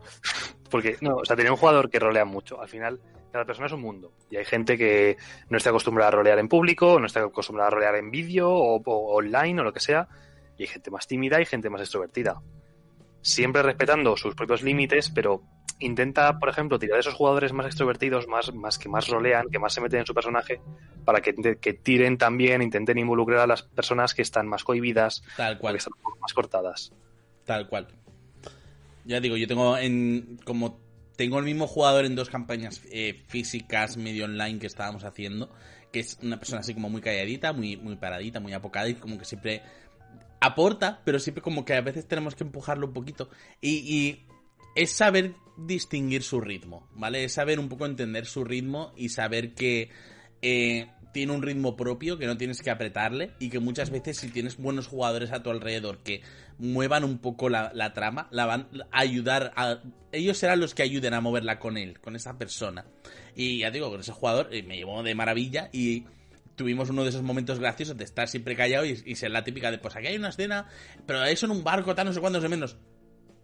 Yo soy marino. ¿Cómo que eres marino? Sí, me gusta mi trasfondo marinero. ¿Sabes llevar un barco? Sí. Hostia, no lo había sabido nunca.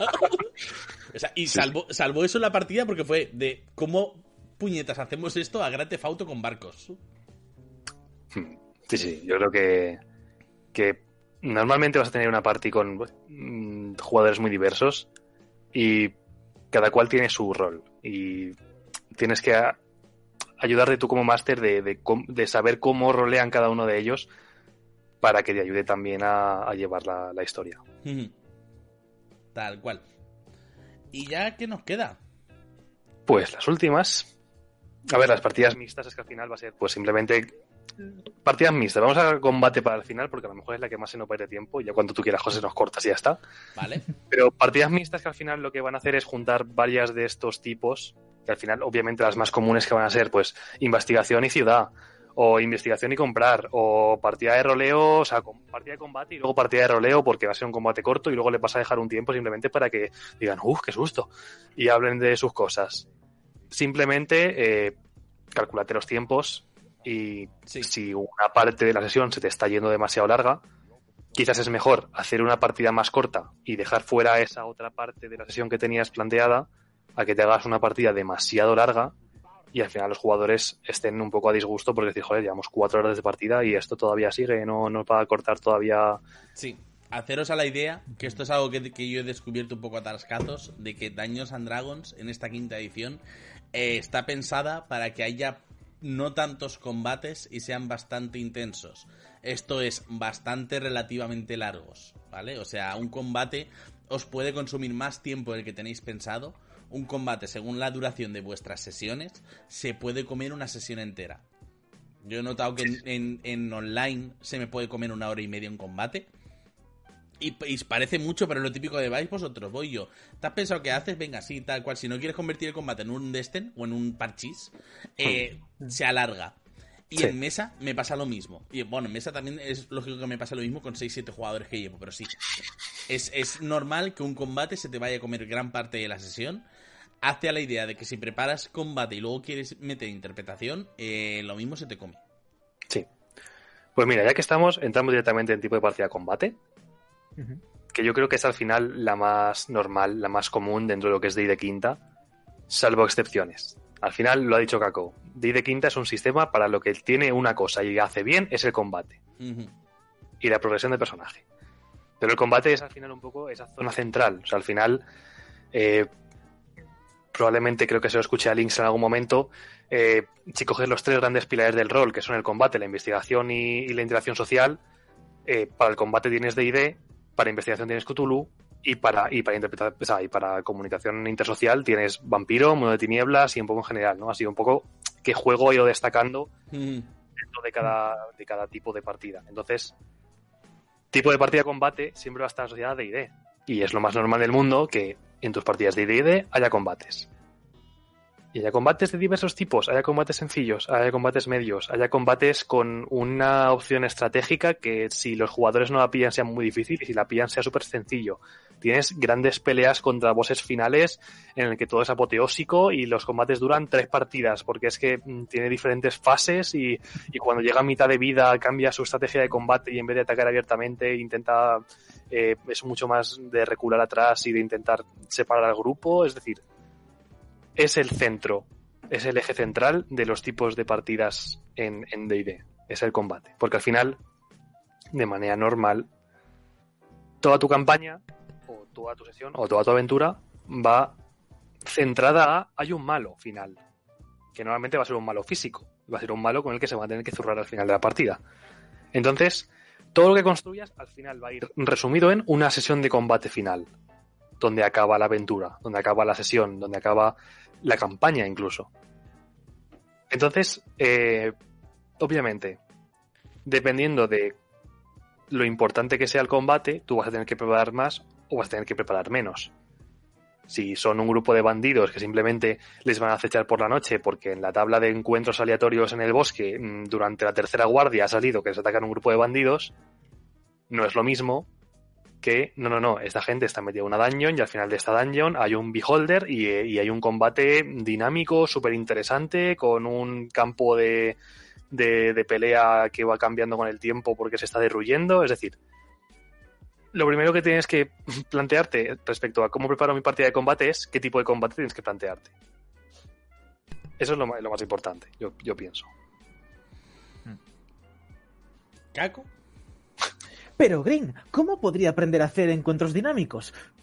Pues te ves los tiros con ventaja de los que hemos hablado en encuentros dinámicos. Te juro que Vaya, tendré que ir a ver eso. estabas, Gracias, Green. estabas haciendo eso y yo pensando, se le va a caer la conexión ahora. Nos va a dejar. Pero Green, Pero A ver, eh, al final lo de los combates es sobre todo, eh, como decíamos, preparar un encuentro dinámico. Lo de los bosses por fases, como lo has comentado, mm, no lo he experimentado nunca y me mola, ¿vale? O sea, un poco en plan, bienvenidos a Dark Souls. Los, los jefes tienen dos fases. Conforme te acabe su primera barra de vida, tienen otra, ¿vale? Hay un montón de gente maravillosa haciendo un poco... Eh, mm, una- o sea, hay un montón de blogs maravillosos, canales no tanto, porque al final entiendo que es complicado trasladar eso de un blog a un canal, pero haciendo movidas maravillosas con los combates. Y al final es jugar un poco con el terreno, con los enemigos, con un montón de cosas de las cuales. mm, y vuelvo a, a insistir con el chiste: Dark, eh, Dark- Dark- Dark Souls, ¿sabes? Dungeons cuarta hacía mejor, ¿vale? Pero eh, sobre todo es eso: intentar que el combate sea una especie de ajedrez a hostias. Estratégico. Y, y sobre todo recompensar que los jugadores sean estratégicos. Pero es que al final es eso, es que se te puede comer una campaña entera. O sea, una campaña no, una, una partida entera. Perfectamente. Y de hecho en el chat están diciendo de, de combates que han durado como dos partidas. Y es un poco como, ostras. Sí. Y no, no me resulta tan extraño. O sea, ¿Sí? no, no te hablo, no te hablo de un combate de, de, de los bandidos o de un Sí. grupo de esqueletos que salen contra una dungeon. Pero si es un combate importante, si están luchando contra un dragón, dragón rojo eh, anciano que tiene perlas de poder o como gemas mágicas y perfectamente, es decir, pueden Sí, pasar wow. por una primera parte de combate y de que este señor diga, hostia, la cosa está jodida, me piro, me piro volando. Y te has podido tirar dos horas zurrándote contra él. Y simplemente ahora que le quedan 60 puntos de vida, dice, Sí, me piro. Sí, sí, pe- pero ahí el combate acaba. Yo me refiero a un combate tan largo que te dure dos sesiones. El combate acaba siempre y cuando los jugadores digan adiós. Porque a lo mejor los jugadores dicen, a por él. Claro, sí, sí, sí, sí. A ver, la clásica persecución eh, de paliza skinhead, o sea, eso existir existe. ¿Vale?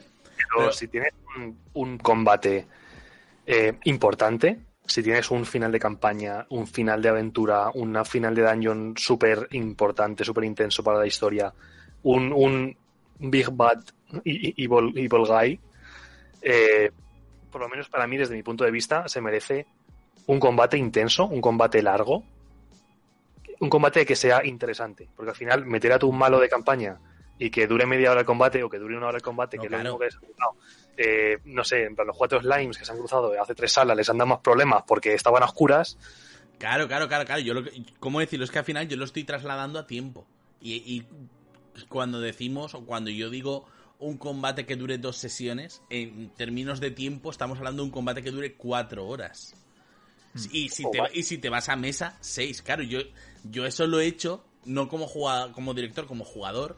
Pero claro, era un poco la celebración. En plan de hoy hemos quedado porque hoy se acaba la campaña. Y jugábamos eh, y cenábamos con vino. Y estábamos ahí todos eh, en plan de esto es como, como una comunión. Y claro, ya en plan de vale, ya nos ponemos y tirarnos ocho horas de sesión. Que eran el, el llegar, el combate, etcétera, etcétera, claro. Pero yo es que lo pienso ahora a nivel online, en plan de un encuentro que dure tres sesiones de combate a nivel online. Hostia, difícil. Yo- me, me cuesta verlo, ¿eh? Me cuesta verlo. Mira, te- solamente por, por ponerte un ejemplo, eh, el combate final de la primera campaña de Critical Role son dos episodios, uno de 5 horas y otro de 5 horas 44 minutos. Sí. Yo, para los encuentros con los, con los finales de campaña, voy a dar dos, dos, dos tips. El primero, eh, el concepto de. O sea, la idea de. Fua, voy a empezar poquito a poquito y después les meto los nuques gordos, no funciona. No funciona nunca. Mm. Porque el malo se va a morir cuando el paladín le mete un combo de 7 smites y no vas a poder gastar los huecos tochos. Con lo cual, en el primer turno de combate, si tienes acciones de guarida, incluso mejor. Pero en la primera ocasión que tengas de tirar tromba de meteoritos, la tiras. Punto. Funciona así. Después ya irás tirando commands y hechizos nivel 1 casteados y demás. Pero, en serio, tiradlo fuerte primero. Y Porque segundo, lo mismo, efectivamente. Exacto, tus jugadores deben hacer lo mismo. Y además, les va a ser más eh, agradable. eh, porque si empiezas tirando eso y después los hechizos más bajos pueden tirar el counter spell, es mucho más agradable que empezar poquito a poco y después, cuando quieres lanzar contra de meteoritos, te apareces cuatro casters que te dicen: eh, Pues no vas a tirar, pues no vas a tirar, pues no vas a tirar, pues no vas a tirar. Sí, o sea, eso sí. Es un poco como plantear los combates de Dragon Ball, ¿vale? Que los primeros Sí. episodios eran los de darse de hostias y los últimos episodios siempre eran los de el apoteosis que realmente llegaban Goku y el colega eh, quemados, como vamos, como si hubieran atracado un banco, en plan de me quiero morir y pero venga, que esto es el ataque final, pero los veías machacados, pero las primeras hostias eran Sí. las que dolían. Y sobre todo marcas terreno, marcas la línea. Es un poco en plan de. Vamos a jugar así de fuerte. Pam, troma de meteoritos, dedo de la muerte, asesino fantasmal, Nemesis inexorable. O sea, voy a ir con todo. Sí, Claro. sí. Además, cuando abres el combate con eso, ya das pie a que los cast, o sea, a que los healers empiecen a curar y se dejen de, eh, pues, infligir heridas a nivel 9. ¿Estás seguro de que quieres? Mm, ¿Sabes? O sea, ya les das pie a que gasten recursos, a que tengan gestión de ficha y de cosas. Y segundo, que es más importante aún, el combate final tiene que ser táctico. Joder, tío, encima táctico. A ver, eh, yo también sobre los combates finales eh, también pasa una cosa que yo creo que es, que es importante de prever. Y es que en los combates importantes no solo tienes un, un stat block del monstruo. Tienes un stat block del monstruo, tienes acciones legendarias, vas a tener acciones de guarida.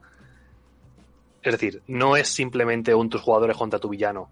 Es tus jugadores contra tu villano y encima el, el terreno en el que están pues pasan cosas y el terreno les ataca o de repente llegan hordas de enemigos eh, de, de, yo qué sé, de enemigos de, de CR un cuarto, pero cuando te llegan 20 enemigos de CR un cuarto, molestan.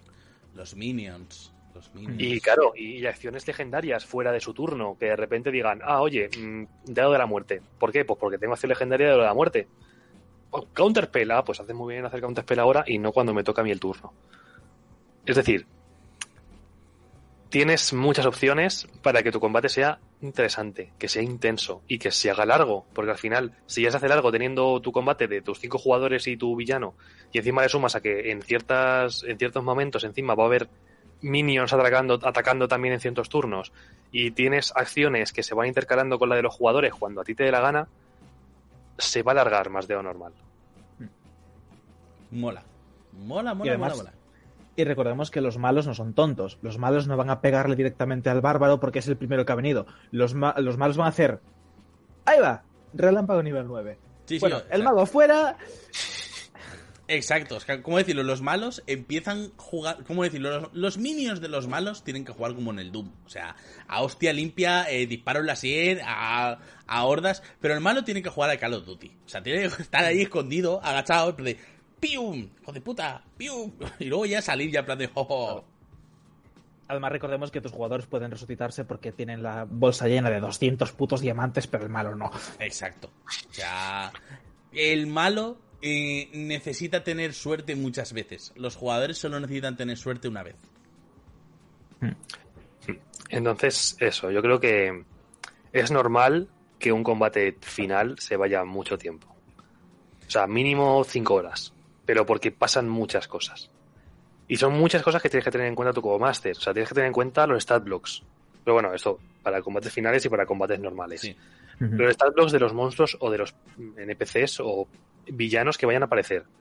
Eh, ¿Cómo va a funcionar la economía de turnos? Si vas a tener algo que afecte a la economía de turnos. Lo que hemos dicho antes, acciones legendarias, acciones de guarida, van a entrar enemigos en mitad del combate, eh, van a intentar replegarse cuando lleven más de X tiempo de combate porque ven que no lo pueden superar y van a decir, oye, en polvorosa. Eh, guaridas, es que he comentado, que, que, que haya acciones de guarida.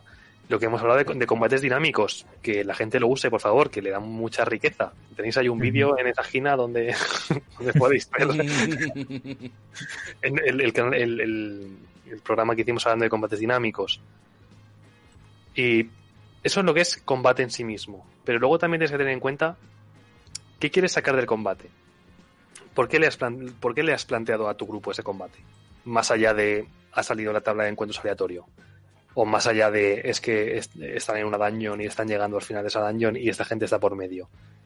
Pero intenta saber eh, de, qué, de cada combate que acabe qué van a sacar la party. Y no simplemente hablo del loot o del botín que vayan a, que, vayan a conseguir, sino cosas que vayan a averiguar, pistas que puedan sacar de, de esos combates o eh, o sea, que puedan investigar cosas una vez que se haya acabado ese combate. ¿Por qué estamos peleando cuando, o sea, por qué no hemos resuelto esto con la diplomacia, ¿no? ¿Qué nos ha llevado a pegarnos? Y ese era el último punto. Maneras en las que acaba el combate. Porque ahora Tasa nos ha, página 148, nos ha ofrecido una cosa muy interesante que es parlamentar, parlamentar con los monstruos. Saber qué les puedes ofrecer tú a ciertos monstruos para que simplemente que te digan, oye, mira, que no queremos pelear. Y él te va a decir, ya, pero mm, si no queréis pelear es porque tenéis miedo. ¿Qué me dais a cambio? Y te dar una lista de cosas que puedes ofrecer a, a- un ilícido, a una aberración, a un infernal, para que te diga, pues mira, me habéis convencido, me voy. Y acabe el combate. Es decir, maneras de evitar un combate. Que yo creo que a día de hoy, con lo que hemos hablado de, de cómo está evolucionando DD y las maneras de, de jugar DD, una opción tan válida como zurrarse en un combate es que tus jugadores sean capaces de evitar un combate a base de labia o a base de diplomacia.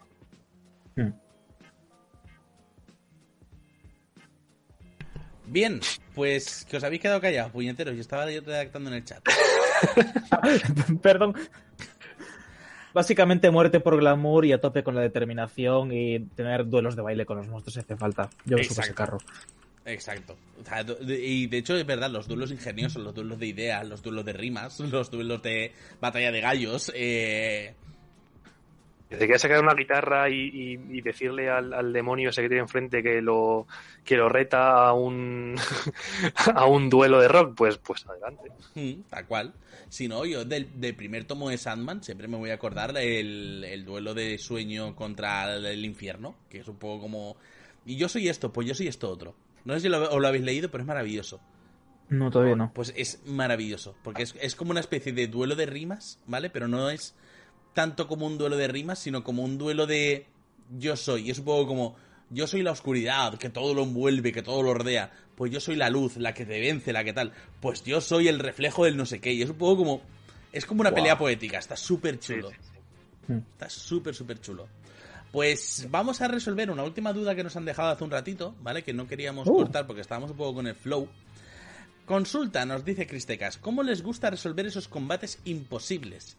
En plan, ¿cómo se pelea con un dragón cuando uno es un pícaro con dos dagas en medio de una montaña? Depende del nivel de tu pícaro.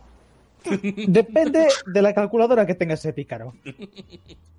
Porque yo he visto un pala que carga son tarras en dos turnos. Ya, pero tú juegas en entornos controlados, ahí un poco extraños, hibiris, o sea, tú eres muy indie del daño neo, o sea... Yo, yo, respecto a la pregunta, creo que lo primero es que tú como máster, si de verdad has planteado un encuentro imposible, dejes muy claro que es un encuentro imposible. Hola, Dayo. Que no digas, ¿os encontráis esto? Y que te lo, y, y que te lo planteen como cualquier otro encuentro que hayas tenido. Es decir, si de verdad estás poniéndoles algo delante que es que no van a poder enfrentarse a ello, déjalo claro. Sí, insistir. Si sois una partida de nivel 6 y de repente aparece un dragón negro y se os planta delante y os dice hola, sabed que no tenéis que zurraros con el dragón. Exacto. ¿Cómo decirlo? Y también como DM, eh, y un poco por la pullita esta que he soltado, ¿vale? Tal cual.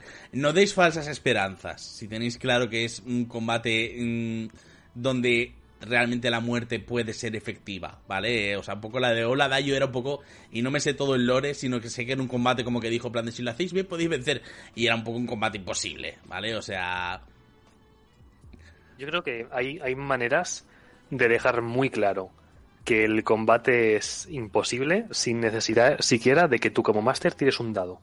mm, Es así. O sea, de repente llega el, el mago y dice, pues antes de que empiece a hablar el dragón, le tiro no sé qué hechizo. Y el, y el dragón hace así con la, con la zarpa y disipa el hechizo de nivel alto que que le, le acabas de meter, ¿sabes? Simplemente hace y lo disipa y se ríe de ti. yo... Dejando una superioridad en, en- en- en ese, en ese entorno. Exacto, superioridad abrumadora.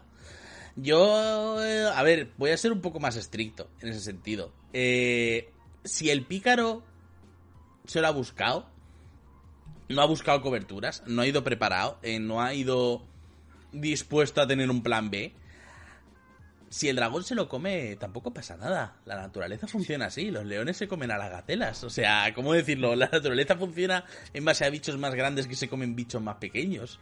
Y yo me imagino que, que el águila que se come el ratón no está un poco plan de plan.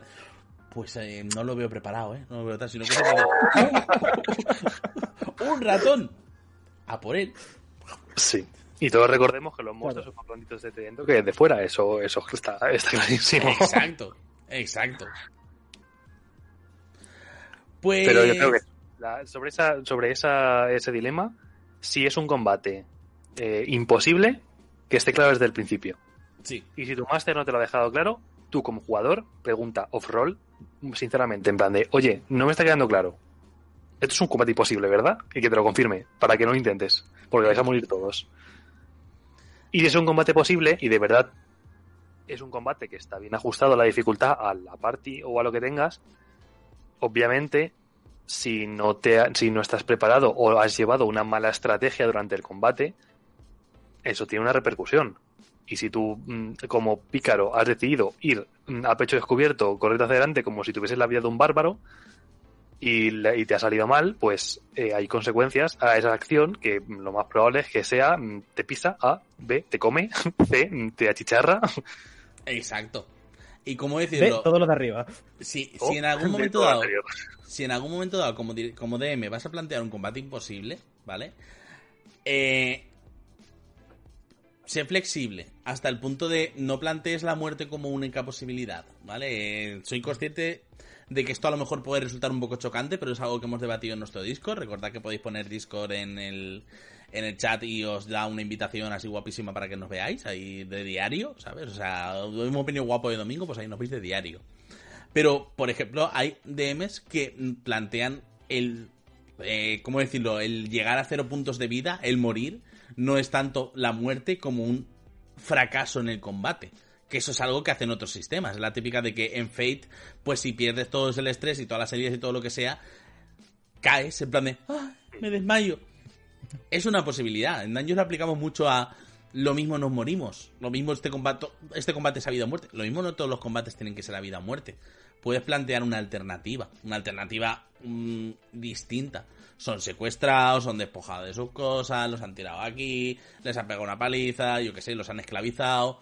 Mm, hay opciones para penalizar la, derrota y que sea una derrota en combate y no una muerte. Porque al final yo entiendo que jode mucho la típica de...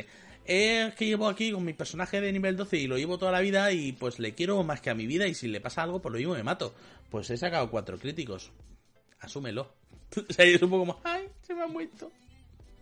Y, y además, así como también anotación, eh, hay una diferencia entre monstruos de inteligencia alta y monstruos de inteligencia baja. Tú tienes un monstruo de inteligencia 3 y te tira al suelo y no te mueves, te va a comer.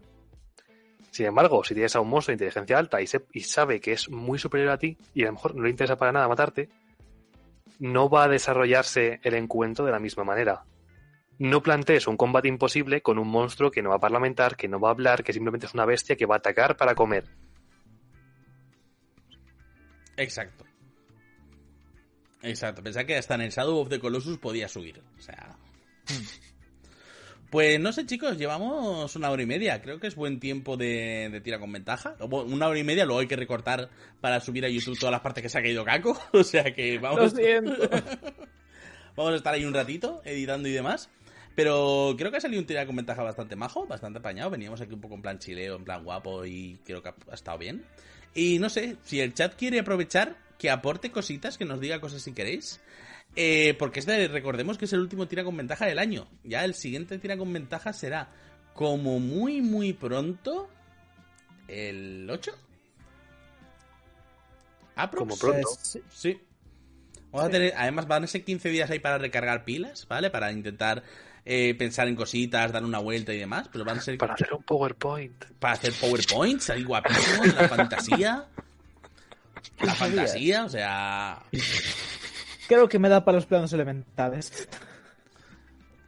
Además, recordad que vuestros subs, eh, que se ha suscrito gente, por cierto, a- luego lo leeremos, pero vuestros subs ya van destinados a que Kako tenga una webcam mejor, ¿vale? Y ya lo siguiente será eh, llevarle la fibra a su puta casa, tal cual. O sea...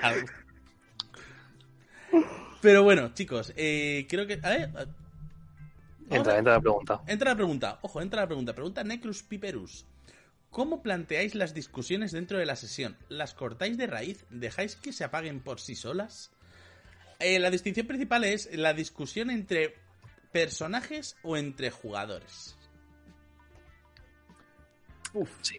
Entre jugadores se corta y se habla después de la sesión. Incluso si es muy gordo, acaba la sesión y se habla a posteriori. Exacto. Pues si es entre jugadores, que es un poco lo que está posteando. lo ideal es, mm, ¿cómo decirlo? Porque eso ya no es roleo, eso ya no es divertido, eso ya es un problema. Lo ideal es, como personas normales, coger y decir, mira chicos, vamos a parar aquí un momentito, eh, nos relajamos, eh, ve- vemos un poco cuál es el problema y vemos a ver cómo lo podemos solucionar. Y más si encima son discusiones por reglas, que es lo que está diciendo, que las reglas eh, son o no son, o pueden ser a discreción del máster y a discreción de la mesa. Quiere decir, claro. mm, una regla es tan estricta como la aplicación en mesa. Si es una regla y en el libro está arreglado y todos consideráis que la regla dice si pasa esto, pasa A, a lo mejor lo que tenéis que hacer es coger y decir, oye, ¿queremos que siempre pase A? Sí, porque esta regla es elemental. Pues oye, mm, siempre va a pasar A. Pero es que yo quiero que pase B. Es que entonces lo mismo no estamos jugando al mismo juego. A ver, yo, como, como, con ese tag que tengo encima de abogado de reglas, intento siempre que no sea algo malo, sino que siempre sea algo que aporte y no algo que, que- sea molesto. eh, lo ha dicho Carlos, al final el máster es el que tiene la última palabra. Eh, mm, si hay un dilema porque hay una regla u otro, hay un hechizo que no está aplicando bien o, mm, alguien está aplicando mal una- un rasgo de clase y está... Hay dos opciones. Uno, que si todo va bien y la gente se está pasando bien, te calles, siempre y cuando no sea algo demasiado gordo. Si, siempre que no haya, lo segundo, eh, eh, una que, que ese fallo o ese error esté dando mucha más ventaja o mucho más poder a un jugador frente a otro. Si de repente alguien, por estar leyendo mal su clase, está atacando cuatro veces por turno cuando no debería, pues eso es una, eso es algo que sí que debería decirse. Pero simplemente porque se ha aplicado mal un hechizo o porque es un hechizo de toque en vez de ser un hechizo a distancia, si no tiene tampoco una un, peso muy fuerte, eh, amigo abogado de leyes, cállate, no digas nada, no hace falta. La gente se está pasando bien, pues fin. Ahora, si es una regla que de verdad tiene peso, que de verdad es, es tiene una, un impacto negativo en el juego, habla. Pero si tu máster dice, no, esto es así, pues no tienes que discutir nada más, porque al final el papel de árbitro lo tiene tu máster. Es uno de esos papeles que tiene el máster, entre otras muchas cosas, es el de árbitro. Es el de decir, yo digo cuándo ha sido fuera de juego y cuándo no ha sido fuera de juego. Y es así. Si te dice que ha sido fuera de juego, no tienes que replicarle nada. Que, que se pueda dar el caso de que tengas el máster versus todo el resto. contra el resto de la party y todos los jugadores de acuerdo. A lo mejor hay el que está equivocado es el máster. Si todos tus jugadores te dicen, oye, no, es que esto debería ser así, quizás el que estás equivocado eres tú como máster. Siempre y cuando no te estén diciendo, es que no se ha podido morir, es que no se ha muerto. Y si sí, que se ha muerto y simplemente es cuestión de que los jugadores no quieran aceptar algo, eso es diferente. Pero si es una regla que todos tus jugadores piensan que se hace de una manera o, o ha pasado algo y todos tus jugadores coinciden en que debería o no debería pasar y tú estás en ese otro punto, planteate que a lo mejor no tienes razón. O incluso aunque tengas razón, aunque tú tengas razón y sepas que tienes razón, quizás es mejor escuchar a tu party y que todos estéis a, a gusto. Sí, o sea, al final, cuando hablamos de discusión entre jugadores, recordemos que siempre es discusión entre personas y que con ganas de entenderse nunca debería de haber una discusión y menos una discusión a base de mala hostia. Tiene que haber un consenso, pero es que lo principal es sentarse y hablar. Y sentarse y eh, ver cómo están las cosas y ver en qué tiene uno razón, en qué no y, y qué se aporta. Quiere decir, si al final el que tú como máster tengas razón, lo más que te va a dar es que te vas a ir a dormir pensando que tienes razón, pues lo mismo te despiertas en grupo. ¿Entiendes? O sea, lo mismo te vas a dormir con razón y te despiertas en grupo. Es complicado, al final eso ya no entra tanto en nuestro conocimiento del juego y de las reglas como en nuestro conocimiento de las personas y la psicología, ¿vale? Ninguno de los tres somos psicólogos, somos jugadores, somos masters, eh, llevamos mucho tiempo jugando y dirigiendo, y mucho tiempo es relativo, es un poco como así, Sí. pero al final eh, creo que a ninguno nos interesa acabar una partida de mala hostia. Y más, Sí. y más por reglas. O sea, y más por reglas. Que es algo un poco en plan de. Sí, las reglas están ahí, pero es que encima ahora con la amplitud de daños quita de va, discreción del máster, mm, es una filosofía nueva de las reglas están ahí, pero es que la diversión debería de estar ahí también. Claro. Sí. Yo, de hecho, mira, respecto a esto sí que quiero puntualizar una cosa como persona que es, y abiertamente lo confieso, soy muy abogado de reglas, soy muy amigo de buscar las puntillitas y las cosas, es algo en lo que estoy trabajando. Quiero pedir disculpas de antemano a todos los masters con los que me he cruzado en algún momento. Es algo en lo que cuesta mucho salir. Eh, pero al mismo tiempo quiero también alentar a los jugadores y, bueno, jugadores y masters que están en esa posición de ser muy afines a las reglas. Yo hay una filosofía que me gusta tener de cara a estas cosas y es que depende muchísimo de cómo solucionar la situación, de las formas con las que se trate. Si estás en medio de un combate y estás aplicando una regla o un jugador te está aplicando una regla y la discusión pasa de dos minutos, dos minutos, dos y medio, eh, siga adelante y suda por completo, que no se vuelva a interactuar con esa mecánica, si es algo muy específico o lo que sea, sigue hacia adelante porque es que si no, no te lo vas a pasar bien, vas a perder el ritmo del combate, durante el resto del combate vas a estar todo el rato pensando, pero lo habré aplicado bien, no lo habré aplicado bien, vas a estar haciendo backtracking todo el rato, no vas a querer redconear la mesa del combate, jamás se redconea la mesa del combate porque es un coñazo. Y si eres un jugador que de verdad está pensando que el máster hace trampas o que interactúa mal con ciertas cosas, si tú crees que está en tu derecho y tu deber corregir al máster y de verdad te mueres por hacer ese aporte, díselo, pero no se lo digas con retintín, no se lo digas con esa actitud así de, pues es que de hecho en el manual pone que tal. Pregúntalo de manera amistosa en plan, oye, ¿y eso no es que tal, tal, tal, tal? Y si el máster te dice que no, porque el máster está aplicando otras cosas distintas, o si simplemente lo está aplicando distinto porque le apetece, o si simplemente no se acuerda, pero ahora mismo estás centrado en esas cosas y te dice, no, aquí lo aplicamos así, dices, oh, vale, ok, y sigues hacia adelante y te callas. Porque va a ser mucho más ameno y mucho más agradable para la mesa. Sí. Y si de verdad es algo que te carcome el- aquí detrás de la oreja, pues fuera de partida, a la joven master y dices, oye, mira, que creo que estás aplicando esta regla mal, porque mira, y simplemente no hace falta que intentes ir con la superioridad, simplemente dices, oye, mira, es que tengo el players delante y es que estamos aquí en la página tal donde habla de la ventaja o de, del flanqueo y es que creo que lo estamos aplicando mal. Echar un ojo por si acaso tal. Que te dice que no y que él juega así, pues se juega así en su mesa. Si te dice, lo más probable es que te diga, pues le echo un ojo y se ve. Y si de verdad tienes razón, Y se ni- verá. ninguno estamos atado ni a ninguna mesa, ni a ningún jugador, ni a ningún DM. O sea, Exacto. la gracia de jugar a rol, sobre todo, es jugar entre amigos y que al final en tu party acabéis siendo amigos, porque entonces se disfruta muchísimo más. Así que mm, tened en cuenta eso. Y ya, lo último ya que ha entrado, y ya va a ser la última, eh, más que nada porque tengo un poco un cierre preparado. Eh, Cristecas pregunta qué hicieron con sus manuales de tres y medio. ¿Los tienen aún? ¿Llegaron a comprar algo de cuarta? ¿Vosotros tenéis algo de tres y medio? Unos PDFs que descargué y Ma- cuando vi sí, los sí. de quinta lo borré. Sí, sí, sí, o sea, en físico, en físico. No, en físico nada. Todo es quinta. Es que yo para cuando entré ya Quinta estaba en auge. De hecho, mira, no, es que cuando entré a D&D ya Quinta ya estaba sacando la natal, así que no, Yo no de, tengo nada de... de tres y media no tengo. De cuarta sí que se puede ver por ahí, eh, que tengo todos los manuales. eh, más bonitos que la cara del niño Dios. Y como siempre digo, eh, cuando no sé muy bien qué hacer en la vida, en el mundo, en mi trabajo, ¿Qué haría Cuarta? cojo el manual de daños cuarta del máster. Porque en el mejor de los casos encontraré ahí una respuesta. Y en el peor de los casos me lo leeré entero porque me encanta y me habré olvidado de qué me pasaba. Así que con esto, con esta reflexión de mierda, vamos a cerrar. Muchísimas gracias a toda la gente que nos ha estado siguiendo, que nos ha estado dando subs, que nos ha seguido en el canal, que nos está comentando cositas, y a todos los que nos vais a ver un poco en post diferido.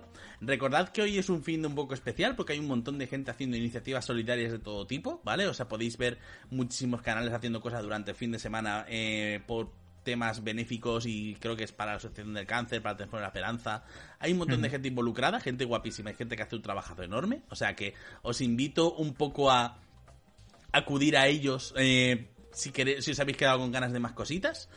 Y por nuestra parte, lo dicho, nos vemos en con un último sub que nos ha dado Cristeca. Muchísimas gracias. O sea, Gracias. Caco, tu webcam está en camino. Cada vez falta menos. Pero lo dicho, muchísimas gracias. Nos vemos el día 8, eh, como muy pronto, ¿vale? El día Sí. 8, viernes.